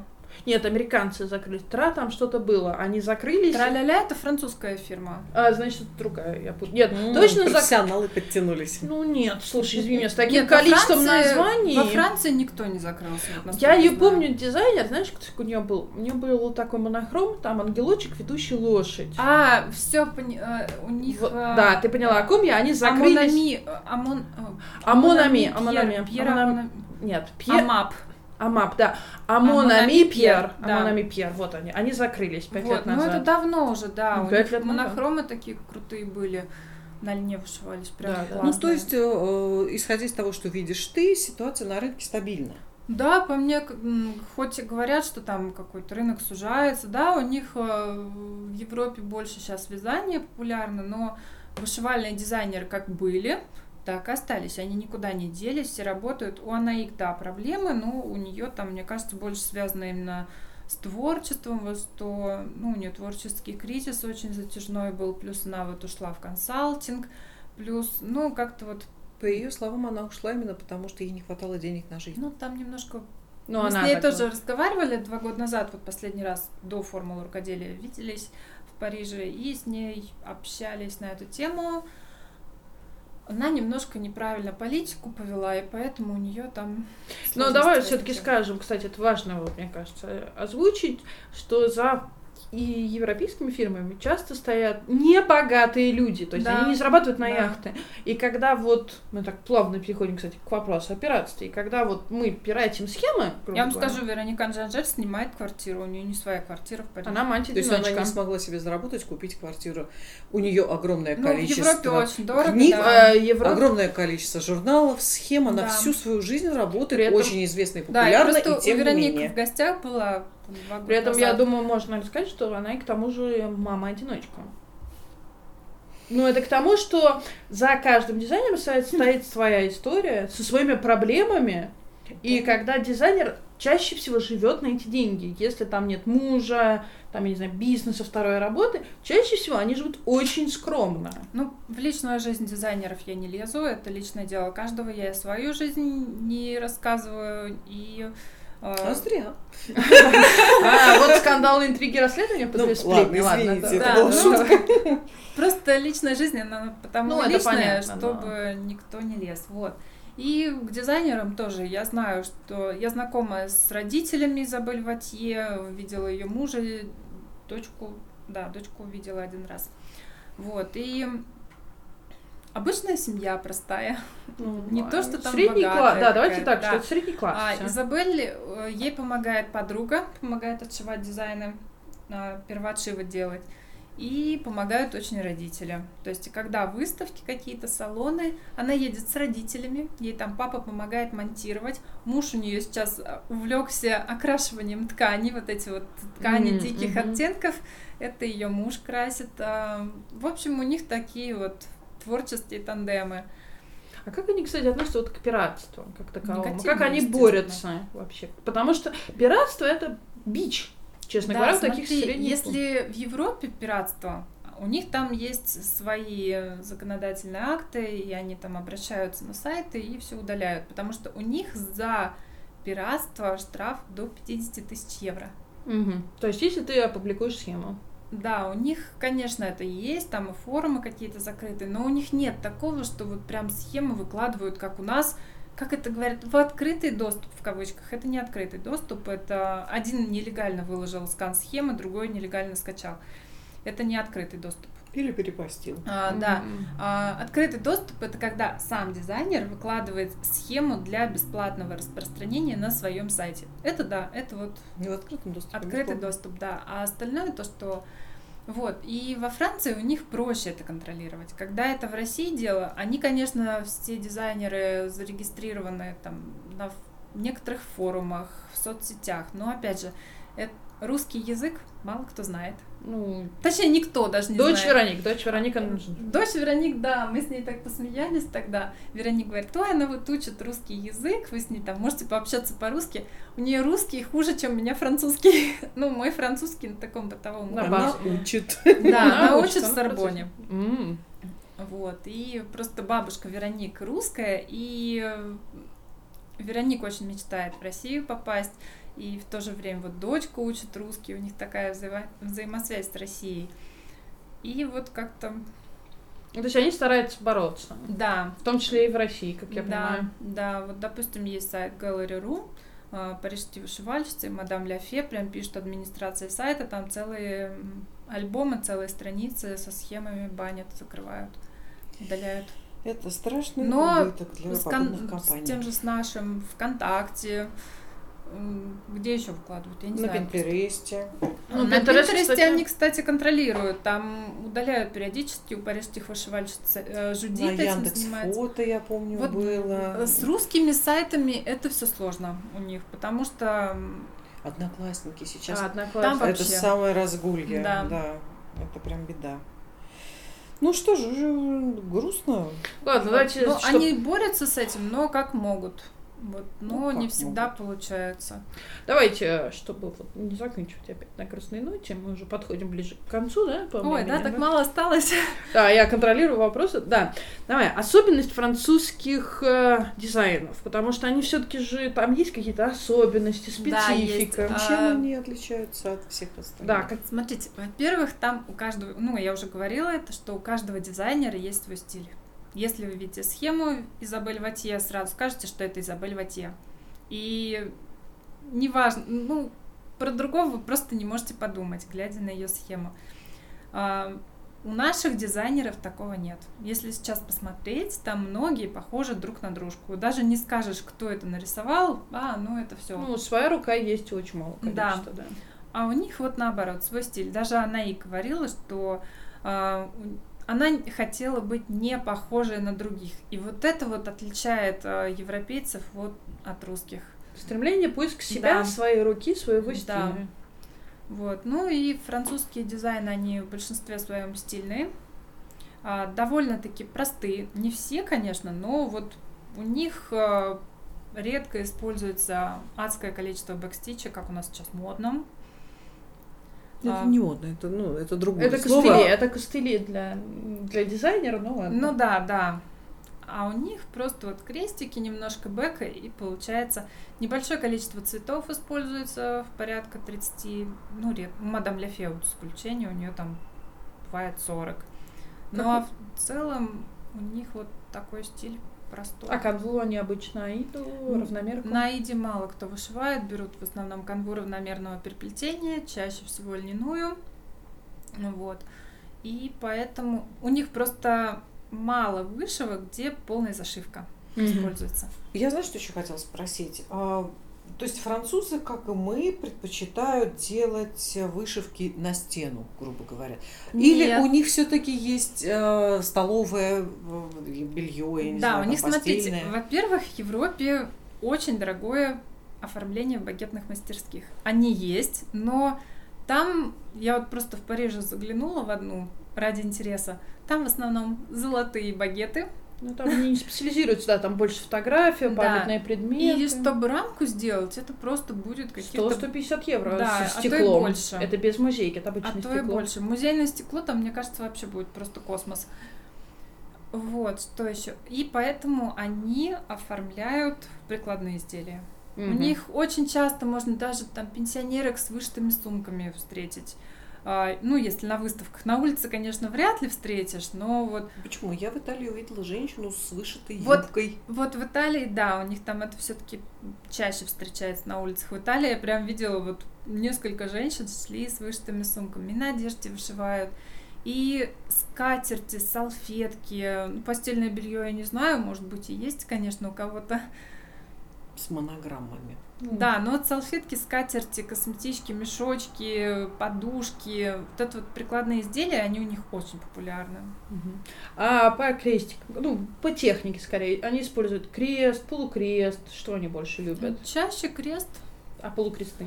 Ну, полукрест используется для дополнения каких-то... Французские узелки, какие-то особые нитки, особая техника, У нет? кого-то используется шелк. Мгм. А, например, Мария Тереса Нобан, у нее МТСА, у нее и шелковые нитки используются, и мулине ДМС. А, у кого-то... А, еще у Рефля де Суа тоже используется шелк. Что еще? А, у Суазик используется металлик. Ну, Суазик это просто отдельная песня. Слушай, я хотела еще спросить, а, ну, поскольку в основном наш подкаст и вообще все темы, которые мы затрагиваем, это вышивка крестом в Да. первую очередь. Самый простой, самый массовый, распространенный э, тип вышивки, знакомый практически всем. А, Есть же еще огромное количество других Техник. э, техник подразделений, и гладь, и стежковые, а, и всякие берлинские, и все что угодно, и бразильские, любые различные варианты. Как во Франции с этим делом? Ну, не только во Франции, наверное, ты все-таки наблюдаешь в целом за европейским рынком. Ну, м, Petit Point, который у нас известный, ам, он в Австрии в основном. Но Petit Point это нечто такое, ну, похоже немного на, На гобелен. гобеленовый шов, да. Да, гобелен. А, По мелкой сетке вышивается. А, Так, что еще у нас? А э, знаменитая школа вышивки Лисанжи, по-моему, она. Лисаж. Это Лисаж. по вышивку от кутюр. А, Да, есть такая. Но это кутюрная вышивка, она Ну, то есть это недоступно, по большому Дом счету, простым Шанель. Нет, вышивальщицам. можешь, конечно, отучиться в этой школе лисаж, но насколько я знаю, там сейчас просто русские в основном учатся, Да. потому что это модно стало. Да. Но учиться там за полторы тысячи за курс отдать, их, по-моему, пять курсов, и самый дорогой что-то две с половиной тысячи евро, что ли. То есть это недешево. Там в районе миллиона надо отдать, чтобы все ступени вот эти пройти. Но просто для себя это дорого учиться. Если ты этим будешь зарабатывать, да, там на одежде вышивать. Ведь э, дом Лисаша это что такое? Это э, они изготавливают вышивки для Шанель, Ну да, э, Лисаж, он сейчас, по-моему, Шанель принадлежит. И да, я ходила на мастер-класс в России, правда. Прикольно так попробовать люневильским крючком вышивать. э, Но вот, а, кстати, вот на выставке в Париже в прошлом году было представлен, была представлена школа, обучающая, ну не Лисаша, а какая-то там типа техникума какого-то, обучающих вышивке вот этой. Ну, то есть люневильским крючком, которая. Да. Или, в принципе, другими. Там, Еже- ну, это не только люневильский крючок, а вышивку от кутюр, там все просто. Там Ну, то есть гладь и всё. все возможные Да, там и техники. бисер, пайетки. э, Ну, если посмотрите какой-нибудь э, просто Шанель Диор откроете вышивки, и там будет все что угодно намешано. И все это, собственно говоря, можно всему этому научиться. Да, да. Но в обычной жизни а, кто-нибудь шьет? Представлены ли подобного рода производители это- на выставках? Нет, на выставках нет.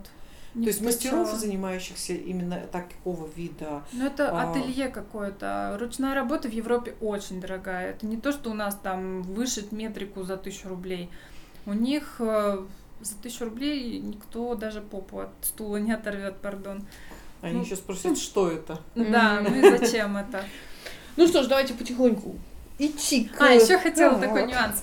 А, Когда с Вероникой Анжанже разговаривали, я говорю, а вот вы будете делать что-нибудь там году там быка, году змеи? Она такая, это вообще что? Пришлось ей объяснять, что вот существует там вот годы восточного гороскопа, или как это Да, называется, да, да. А, что вот в России вышивают там в год крысы крыс, в год э, поросенка поросят. Она говорит, у нас такого нет. Да, действительно, в Европе нет, это вот чисто вот русское такое направление. Это близость к Китаю на нас так действует, Да, видимо. наверное, к востоку. Скажи мне, топ-5 твоих любимых французских фирм? Топ-5 прям? Топ-5, ну топ-3, хорошо. Ну. Изабель Ватье, номер один. Да, я, я Изабель угадала. Ватье, Вероника Анжанжер и, и, а, Это два. два, Ну да. Для меня вот они прям вообще идеальные, просто. И Ну, всё. Остальные на одном уровне вот так. Мгм. Кто Кто, и- Суазик еще вот нравится. Я три, три, дизайна ее вышла и думаю, что буду. кто из дальше. французских дизайнеров тебе не нравится? Вот, ну не твое вообще не ложится никак. Эм, У нас такой блиц. Блиц, да. Слушай, вот это даже не знаю. Она не знает того человека, который ей не нравится. Да, Пока еще, да? да. Самое большое разочарование во французской вышивке. Ножницы. Да, вот ножницы сажу. Не подсказывайте, женщины, я вам даю А еще, кстати, сантиметровые ленты у них в последнее время использу- испортились, и я их тоже брала Сажу? с сайта. Сажу. Да, у них не скручивается вот эта штучка. Лента, лента вытаскивается, но не скручивается. Видели бы вы лицо Дарья в этот момент. Вот игольницы у них клевые такие, в виде бочоночков э, с подушечкой. Я уже пять лет пользуюсь, вообще классные. Это просто мой мир прекрасного Ну, Франции. Да, все, Прекрасно. везде надо все фильтровать. Даш, это то, вот что мы делаем с подкастом, мы приходим и разрушаем прекрасные иллюзии среднестатистической вышивальщицы. Почувствуй себя нашим слушателем. Нет, а я что хочу сказать. Большинство э, людей, ну, точно так же, как и я, наверное, знакомы с подобного рода вещами по фотографиям Да. в Инстаграме, а, в галерее, где-то там и ну так далее. ножницы сажу, мало кто использует их. В основном покупают именно для фотографий. Это антуражная вещь Да. для Господи. фото. Но она выглядела очень... Ну что ты? Фу, фу, быть такой. Фу, фу, Вот фу, я для женщина, фото вообще фу. ничего не покупаю. Вот, ну, не знаю как-то. Если я что-то покупаю, я этим пользуюсь. Хотя А ладно. я, я- знаете, я очень люблю рассматривать французские журналы по вышивке. Ну, точнее, Мгм. пол- полтора журнала по вышивке от выпуска к выпуску. У них очень интересная подача э, Да, фотографии. Пре- Презентация, собственно говоря, вышивки, которую ты будешь делать, это всегда обязательно история Да в фотографии. интерьере Это либо интерьер, либо э, обыграно как. обыграно все это интереснейшим образом, большое количество маленьких аксессуаров, какие-то там цветочки, еще что-нибудь. Вот в этом они мастера, конечно. Это Там действительно работают мастера прям подачи. дизайнеры, фотографы профессиональные, и вот без этого никак. В журналах Да. Но о, правильно ли я понимаю, что журнал напрямую связан с а, парижскими вышивальщицами? А, смотри, а, с парижскими вышивальщицами какая история была? А, Софи была главным редактором журнала Дефи Нагуи, Дефа, который Мгм. Он закрылся когда в 2008 что-то такое, уже не помню в каком году, но в общем он закрылся из-за банкротства, как сказала Софи, а, из-за пиратства. Мгм. Журнал только выходил, и он сразу же попадал в сеть, и, соответственно, продажи останавливались. Тогда их в России вообще практически не знали, а вот во Франции, даже тогда во Франции существовало уже пиратство. И журнал закрылся. София работала вместе с Жудит. Жудит была ее заместителем. И они подумали, что надо бы что-то дальше продолжать вот это дело у них, потому что был не просто журнал, они еще продавали прикладные изделия какие-то, там то шкатулочки, то сумки, косметички уже тогда, а, как приложение к журналу, то есть была страничка, где вы мож- могли по почте заказать себе вот эту основу Мгм. с картинки из журнала. Мгм. То есть, если прям такую же хотите, можете заказать, выписать, как это раньше говорили.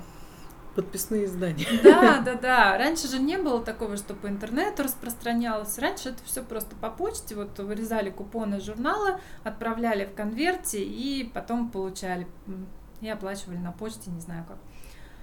Вот. И София с Жюдит решили, что надо бы продолжать вот эту традицию. Журнал закрылся, они остались без работы, и они вот придумали создавать эм, наборы для вышивки крестом, вот парижские вышивальщицы.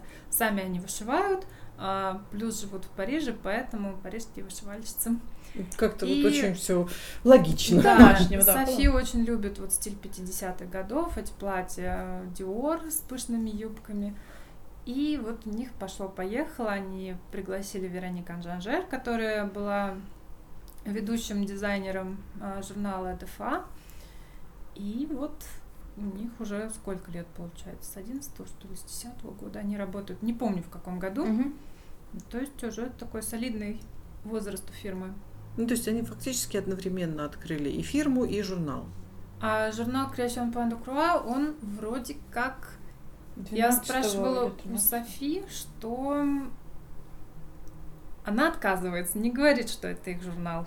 Но взаимосвязь есть. но- Очевидная. Да, Да, но- журнал у них как бы и был в поддержку фирмы. То есть э, анонсировались новинки там. Поначалу там в основном парижские вышивальщицы были. Мгм. Это сейчас уже другие, там от парижских вышивальщиц один сюжетик в журнале. Ну, взаимосвязь есть, конечно, какая-то, но Но нам остается только об этом Да. догадываться. Скандалы, интриги, расследования. это просто Да. предположение, Да. неофициальная информация. Какие у тебя дальнейшие планы по магазину и твоей вышивальной жизни? Есть ли как- какая-то компания, фирма, которую ты бы хотела добавить к себе в Пока не ассортимент? знаю. Если вот кто-то подскажет какую-то интересную фирму, которая была бы интересна Кстати, на вот, российском да, рынке, вы да. можете написать для Юли, я думаю, вот прочитайте Да, комментарии, конечно. или я перешлю, она даже сможет лично, наверное, вам Да, ответить. конечно. Напишите нам, кого бы вот действительно вы бы хотели видеть официально, чтобы Просто вы те, привозили. кто интересен мне вот из Европы, они у меня уже в магазине представлены. Если какой-то еще интересный дизайнер появится, я обязательно рассмотрю эти варианты и, И добавлю. и возможно, да. Давайте обещанные А в окончания. вышивальных планах я вышиваю только то, что нравится. У меня нет такого, что я вышиваю для рекламы или еще что-то. Ну вот, вышиваю я много. Счастливый человек. Она э, занимается тем, что любит, ну, несмотря на то, что это примерно 24 на 7, но тем не менее и вышивка та, которую она любит, и ты довольна тем, что ты делаешь? Да, конечно. Это... Если бы ты знала вот тогда, когда, в Когда? двенадцатом году, когда ты открыла В магазин, 14-м. а в четырнадцатом, а в двенадцатом, точнее, когда ты поехал на выставку, а в четырнадцатом, когда ты открыл магазин, что тебя будет ждать? Ты бы что-то изменила в прошлом? Нет, ничего не стала бы менять. Не А, отговаривать себя, не говорить, Юля, не занимайся этим, все будет плохо. Ну смотри, я за эти шесть сложно». лет столько столькому научилась, э, сколько меня не могли ни в ВУЗе научить, ни 8 лет работы маркетологом. Я просто вот научилась, можно сказать, всему с нуля. И поэтому это опыт, действительно, очень хороший опыт. Опыт это самое дорогое, что мы да, приобретаем. пусть я там делала кучу ошибок, наступала на какие-то грабли дважды, но, по крайней мере, я занимаюсь тем, что мне нравится. Скажи, пожалуйста, вот ты говорила о том, что ты занимаешься по большому счету всем этим на энтуза... энтузиазме, Я- на энтузиазме. А Есть ли в твоем представлении точка, в которой ты скажешь, что все, не хочу, больше не могу? Надоело, я устала, я ухожу. А, Мне кажется, если магазин перестанет приносить какой-то доход, То есть идет в минус. Ну, э, то есть это логично. хотя бы в ноль будет работать. Ну, смысл мне работать в ноль, если мне на эти деньги жить надо как-то. Да. Поэтому я все просчитываю. У меня не просто так, что я там накуплю вот этого, накуплю вот этого. У меня все просчитывается вплоть до копейки. Ведется очень строгий учет.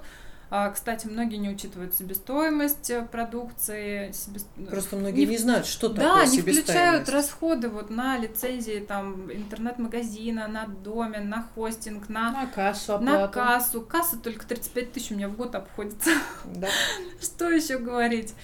А, И все вот эти банковское обслуживание. Просто народ об этом не думает. А это все входит в себестоимость. Да, это платится там раз в год, но а, если поделить вот на 12 месяцев кажд- и просуммировать, ежемесячно уходит э, очень кругленькая такая сумма на содержание интернет-магазина. Даже если он не действует, а просто есть. Да, если он- просто для того, чтобы он был. То есть ты хочешь сейчас разбить мечты людей, которые говорят, что ничего вы не хочу вы- я имею в я- виду, что вы на нас наживаете, вы это там то, про что зарабатываете. я говорила. Это реальность жизни просто такая. Это ничего просто так не бывает. Нельзя просто открыть интернет-магазин с минимальными вложениями. Ну, И поставить высокую наценку. Так не работает, как я понимаю. Нет, ты можешь это сделать, но, Но ты, будешь прогоришь, сидеть. а, Да, ты будешь сидеть и страдать. А, э, На мой взгляд, у Юли абсолютно правильный подход. У нее есть эксклюзивный товар. а, Эксклюзивный же, по большому счету. Да. Сейчас почти никого не осталось, кто бы был бы тебе конкурентом. да, некоторые эксклюзивно прям. А, вот, а, у нее есть разумный подход, она, она Большие умеет считать, она области. понимает, что э, входит в стоимость, она делает расчет, и, собственно говоря, благодаря этому магазин у нее работает и находится в стабильном положении. Плюс еще подчеркнем, да. что Юля понимает, как работает рынок, не демпингует, как я понимаю, Нет. выставляет, типа, я, Я, буду всегда учиться- против демпинга, и у меня очень редко какие-то распродажи бывают, а, собственно, потому что Я просто не могу делать большие скидки. Если кто-то делает большие скидки, значит там где-то большая наценка. Да, так и есть. Знаете, если вам предлагают скидку в 50%, то Это нереально. Это Это, нереально. В нашем, э, ну, в нашей индустрии это абсолютно невозможная вещь. И работать в белую, чтобы государство, в конце концов, не взяло тебя за зад, давайте будем откровенны, это стоит дорого, потому что государство Да. берет большие проценты за то, чтобы позволить тебе работать и не помогать малому Ты бизнесу. понимаешь, там ведь не только большие проценты, есть же так называемые скрытые налоги. Что такое скрытый налог? Это касса, за Да. которую ты должен платить.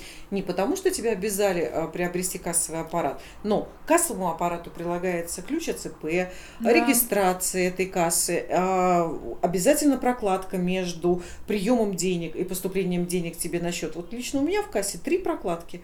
От моего счета до карточки клиента. Я имею в виду три приложения, три различных компаний, которые мне позволяют все это дело Ну работать. да. Три. И каждый из них берет свой процент. И Да. по большому счету это налог на деятельность. То есть, Да. если ты платишь в валюте, давайте будем говорить, что мы все-таки даже Щас иголки с не курсом, производим. Да, сейчас с курсом у нас Тебе выставляют сложно. курс по одному, точнее, тебе выставляют Нет. цену по одному курсу. Нет, А там банк не так. нет? Смотри, тебе выставляют счет в евро, а уж по какому курсу пройти. Нет, ты можешь, знаю. извини меня, сказать банку платить в пятницу, банк отправит в понедельник и спишется у тебя по другому курсу. Ну, там Ну, все это, по-разному. всё- это нюансы все. Там Это нюансы. всё- да. Ну, смотри, вот сейчас у нас, мы говорим сегодня, 6 марта у нас, а мы говорим о происходящем. У Юли э, товар иностранный, она привозит все это и платит э, евро, но ей это платят рублями. И если 10 дней назад курс евро был 68-69 рублей, то сегодня он 77.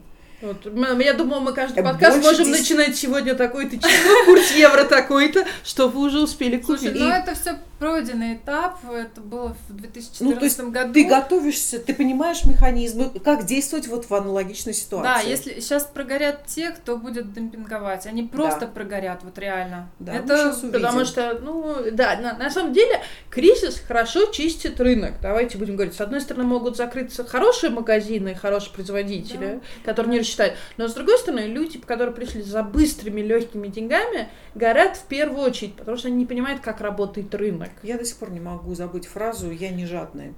Я не жадный продавец. Я делаю Да, наценку было 50%. Боже. Ой, да, не жадный продавец. за с наценкой 50% всем бы так это жить. прям- Мне бы так жить, да? Вот, вот все бы. Да. Мы друг друга понимаем. Почему-то все думают, что да, действительно, там наценка 50%, а то и 100%. Такого нет на самом деле, потому что расходы очень большие и Если Такой человек наценки делает наценку большую, он либо не умеет считать, либо действительно жадный. Ну, как бы вот. А почему он делает большую наценку? Значит, у него а, сопутствующие платежи съедают практически Да. всю эту наценку. Та же самая касса, те же самые налоги, те же самые обязательно, вот ты же как ИП платишь Да. ежегодно вот этот социальный налог, 38 сейчас это, что 36 социальный тысяч рублей. Нет. Не, ну А, вот ПФР ты, на то что? ПФР, да, вот этот он сейчас уже 40, по-моему, будет. Уже даже подняли, да? Да. 40. Плюс один процент сверх э, 300 тысяч. Я же плачу с дохода, Да. не с прибыли. А, Вот, получается, да, очень так. Ну, Ладно, давайте не будем о Существенно, грустном. да, Будем потихоньку Яна загрустила, потому что она не может поддержать беседу. Ну, я, я СМИ, я скоро мы со своим подкастом, я своим блогом подпаду под закон о СМИ, и тогда мне Сейчас будет... его отменили уже, по-моему. Ну, не кто... Нет, слушай, с такими Нет, темпами, подождите. на самом деле, рано или поздно... Яна я- сейчас зарегистрирует ИП и будет открывать СМИ, и будет платить за лицензию, Ага, все это. потом меня вышлют, потому что я скажу, что русская вышивка Далее я использую какой-нибудь эпитет, какой-нибудь злой человек скажет, а, она за французскую вышивку американскую, меня вышлют только на основании этого. Да, я все-таки не литовка, я напоминаю всем, а то почему-то меня все время путают. Мы другое государство. И опять на этой грустной ноте. Нет, не на этой, мы обещали бонус. Я помню, я человек, который помнит, что мы обещали. Я записываю. Юля нам обещала, что она нам расскажет, как правильно произносятся основные французские фирмы. Юля, твой выход, если ты не против, давай. Давай. МТСА, А, Мари, Те- э, Сент-Обан. Сент-Обан. Ну, мой французский, он такой домашний бытовой русский. Нет, ну понятно, что нам всем, но как правильно да. писать? Вероник. Вероник Анжанже. Э, Потом парижские вышивальщицы. Бродёс Паризьен. Так. Я надеюсь, что вы записываете потом. Суазик, не Суазик. А, а как ее полностью? Изабель? Нет, как ее полностью зовут Суазик? Суазик. э, Потому что я-то не помню, я всегда помню ее по Слушай, Суазик у как нее по фамилии она нигде не представляется, у нее везде Суазик в именно по имени. Да, Мгм. чаще Потом всего. мадам. Мадам Ля Фе. Именно Ля Не Фе, не фи- не Фи, фи, да. а, не Фи. Фи. Я тоже всегда думала, что это мадам Лафи. Ма- Значит, мадам Ля Фе, Рената. Ну, знаю. Рената Паралин. Мгм. Ренато. Он да, мужчина, Ренато он. Паралин. Его э, Ренато. французы называют Рената Паралян. Меня это бесит, но я думаю, что его тоже бесит. Правильно. Ну, Даже как- слушай, по-французски я буду не Бебре, а Бебер, потому что Е и Р, конечно, не читается, так что я буду Бебер. Вот, Бебер. еще есть такая фирма Рёфле до Суа. Не рефлец. Ни в коем случае не рефлец. Значит, Ре- Рёфле до Суа. А, Изабель Вотье. именно вот Е. Во, ну да, потому что там Мгм. по правилам чтения. Кто А, еще у нас? кто, Ле Хелен? Бонheur де Дам. Ле Э, Бонheur де Дам, дамс- «Дамское дамское счастье». Элен Лебер. Элен именно, не Хелен, а Элен. Да, Элен. ну это Элен. И ребята. Да. Ну, кто еще такие? ДМС. ДМС. Ну, Ну, по- возможно, еще DMC. На Ну, на английский манер. Кстати, я не спросил, как он Нет, Нам придется ехать а, во- этот э, дядечка, он э, Кристиан. DMC говорит, DMC, Кристиан. да? Да, он же не француз, он Потому немец, что он да. немец. Немец. Для Да, него он говорил DMC. Ну, Ну, то есть, я тоже говорю. DMC, потому что... Ну, на фран- фирма французская, поэтому DMC. А, Б, С, Д, Э, Ф, G. Да, потом, как произносится журнал м, Креас- Création point de croix. Point to quoi? Point de- Point de croix. Point de Да. croix. Да, я надеюсь, так, кто-то еще есть? Ну, не мю. А, ну, не Мю, она не не Мюэ, а Да, не Мю. Она просит, ну, там два, там на самом Не деле... мюэ, да, Э, потому что там такая... Там, где знаю, две как- точки, две точки Да. над буквой, И это означает, что ее надо читать. Но она просит называть свою фирму, Не мю. а ее зовут Анаик Шовель. Вот, да, вот закончим на познавательной ноте. Будем просвещаться сами и просвещать наших слушателей. Да, главное Вероник Анжанже. Не Аженер ни в коем случае. Да, запомните это. Анжанже. Юля, спасибо тебе большое, что ты к нам пришла, потратила на нас свое Да. время. Вам Да. спасибо, что пригласили. И теперь мы, как и обещали с Дашей, во-первых, то, что мы вас просим написать. эм, значит, ты, ты записал, что мы просили записать людей? Нет? В смысле? По ходу подкаста мы спросили записать, кого бы вы могли порекомендовать Юля. Да, первое. Второе. Потом, а, хотели бы Всякие- вы вам мерч? Мерч от бобра. Да, мерч от бобра. Ну да, мне, я не хочу открывать донаты. Приметы. Да. А, примет, вот, Юля, да. Да, мы При- хотели приметы. вас спросить, Интересно ли вам хотите ли вы приметы? подкаст про, про приметы? И напишите нам, как вам понравился наш первый, блин, не комом, я считаю, с интервью. Что бы вы хотели дополнительно, что не хотели бы, потому что у нас на очереди Савиный лес, который нас зазывал в Орел. Я думаю, у нас будет выездной подкаст. В если- Орел. Мы поедем в Орел. Нам обещали баньку натопить, спать положить, угостить и так далее и тому А подобное. дальше с- с- съедим. Да, главное в печку не положить. Ну, да, не знаю, поэтому напишите, как вам такой формат. Мы не часто будем звать гостей, но время от времени, я думаю, прям, Ну, Мне кажется, было сегодня очень интересно. Юль, спасибо тебе большое. да. Ну, Рада, что вам понравилось. Спасибо вам, что вы нас послушали, ответили, написали нам. Не ленитесь, пожалуйста. Это... Считайте ваша плата за наше время. Это не говорят, да. Нет, я буду настаивать на обратной связи. Для нас она очень важна. Спасибо вам, что вы продолжаете писать нам комментарии, подписывайтесь на наш подкаст, А, да, да, ставите колокольчик. Я все, все А, озвучила или еще что-то Нет, нужно? нет, ну я вообще против этого, ну ладно. Ты бы еще сказала. Как это? Нет, мы не против. Мы... Мы такие, как мы есть, нам нравится, что нас слушают, потому что мы интересны, а не потому, что мы клянчим, просим и так далее. Мы щ- за добровольное подписание. Нам не нужны люди, которые нас не будут слушать и будут портить нам статистику. Да, и если у вас есть какие-то комментарии, касающиеся непосредственно Франции, там французской вышивки, которую Вопросы мы к Юле, забыли, кстати, да. может быть, что-то не осветили Да, если или какие-то еще вопросы что-то. есть, задавайте, всем отвечу обязательно. Да, мы либо пишем Юле, она ответит через нас, либо она придет, ответит. Да, лично отвечу. Ну да. Приедешь домой, Да. чайку. Ответим. Да, ну все же, давайте. Да, конечно, все. Все, всем спасибо. А, Я с вами прощаюсь, Яна. Да. Берегите себя, вышивайте только то, что вам нравится. Вот Я именно. настаиваю на этом. И не слушайте никого. Всем пока. Не слушайте никого, Яна, закончились эмоции. Всем пока. Пока.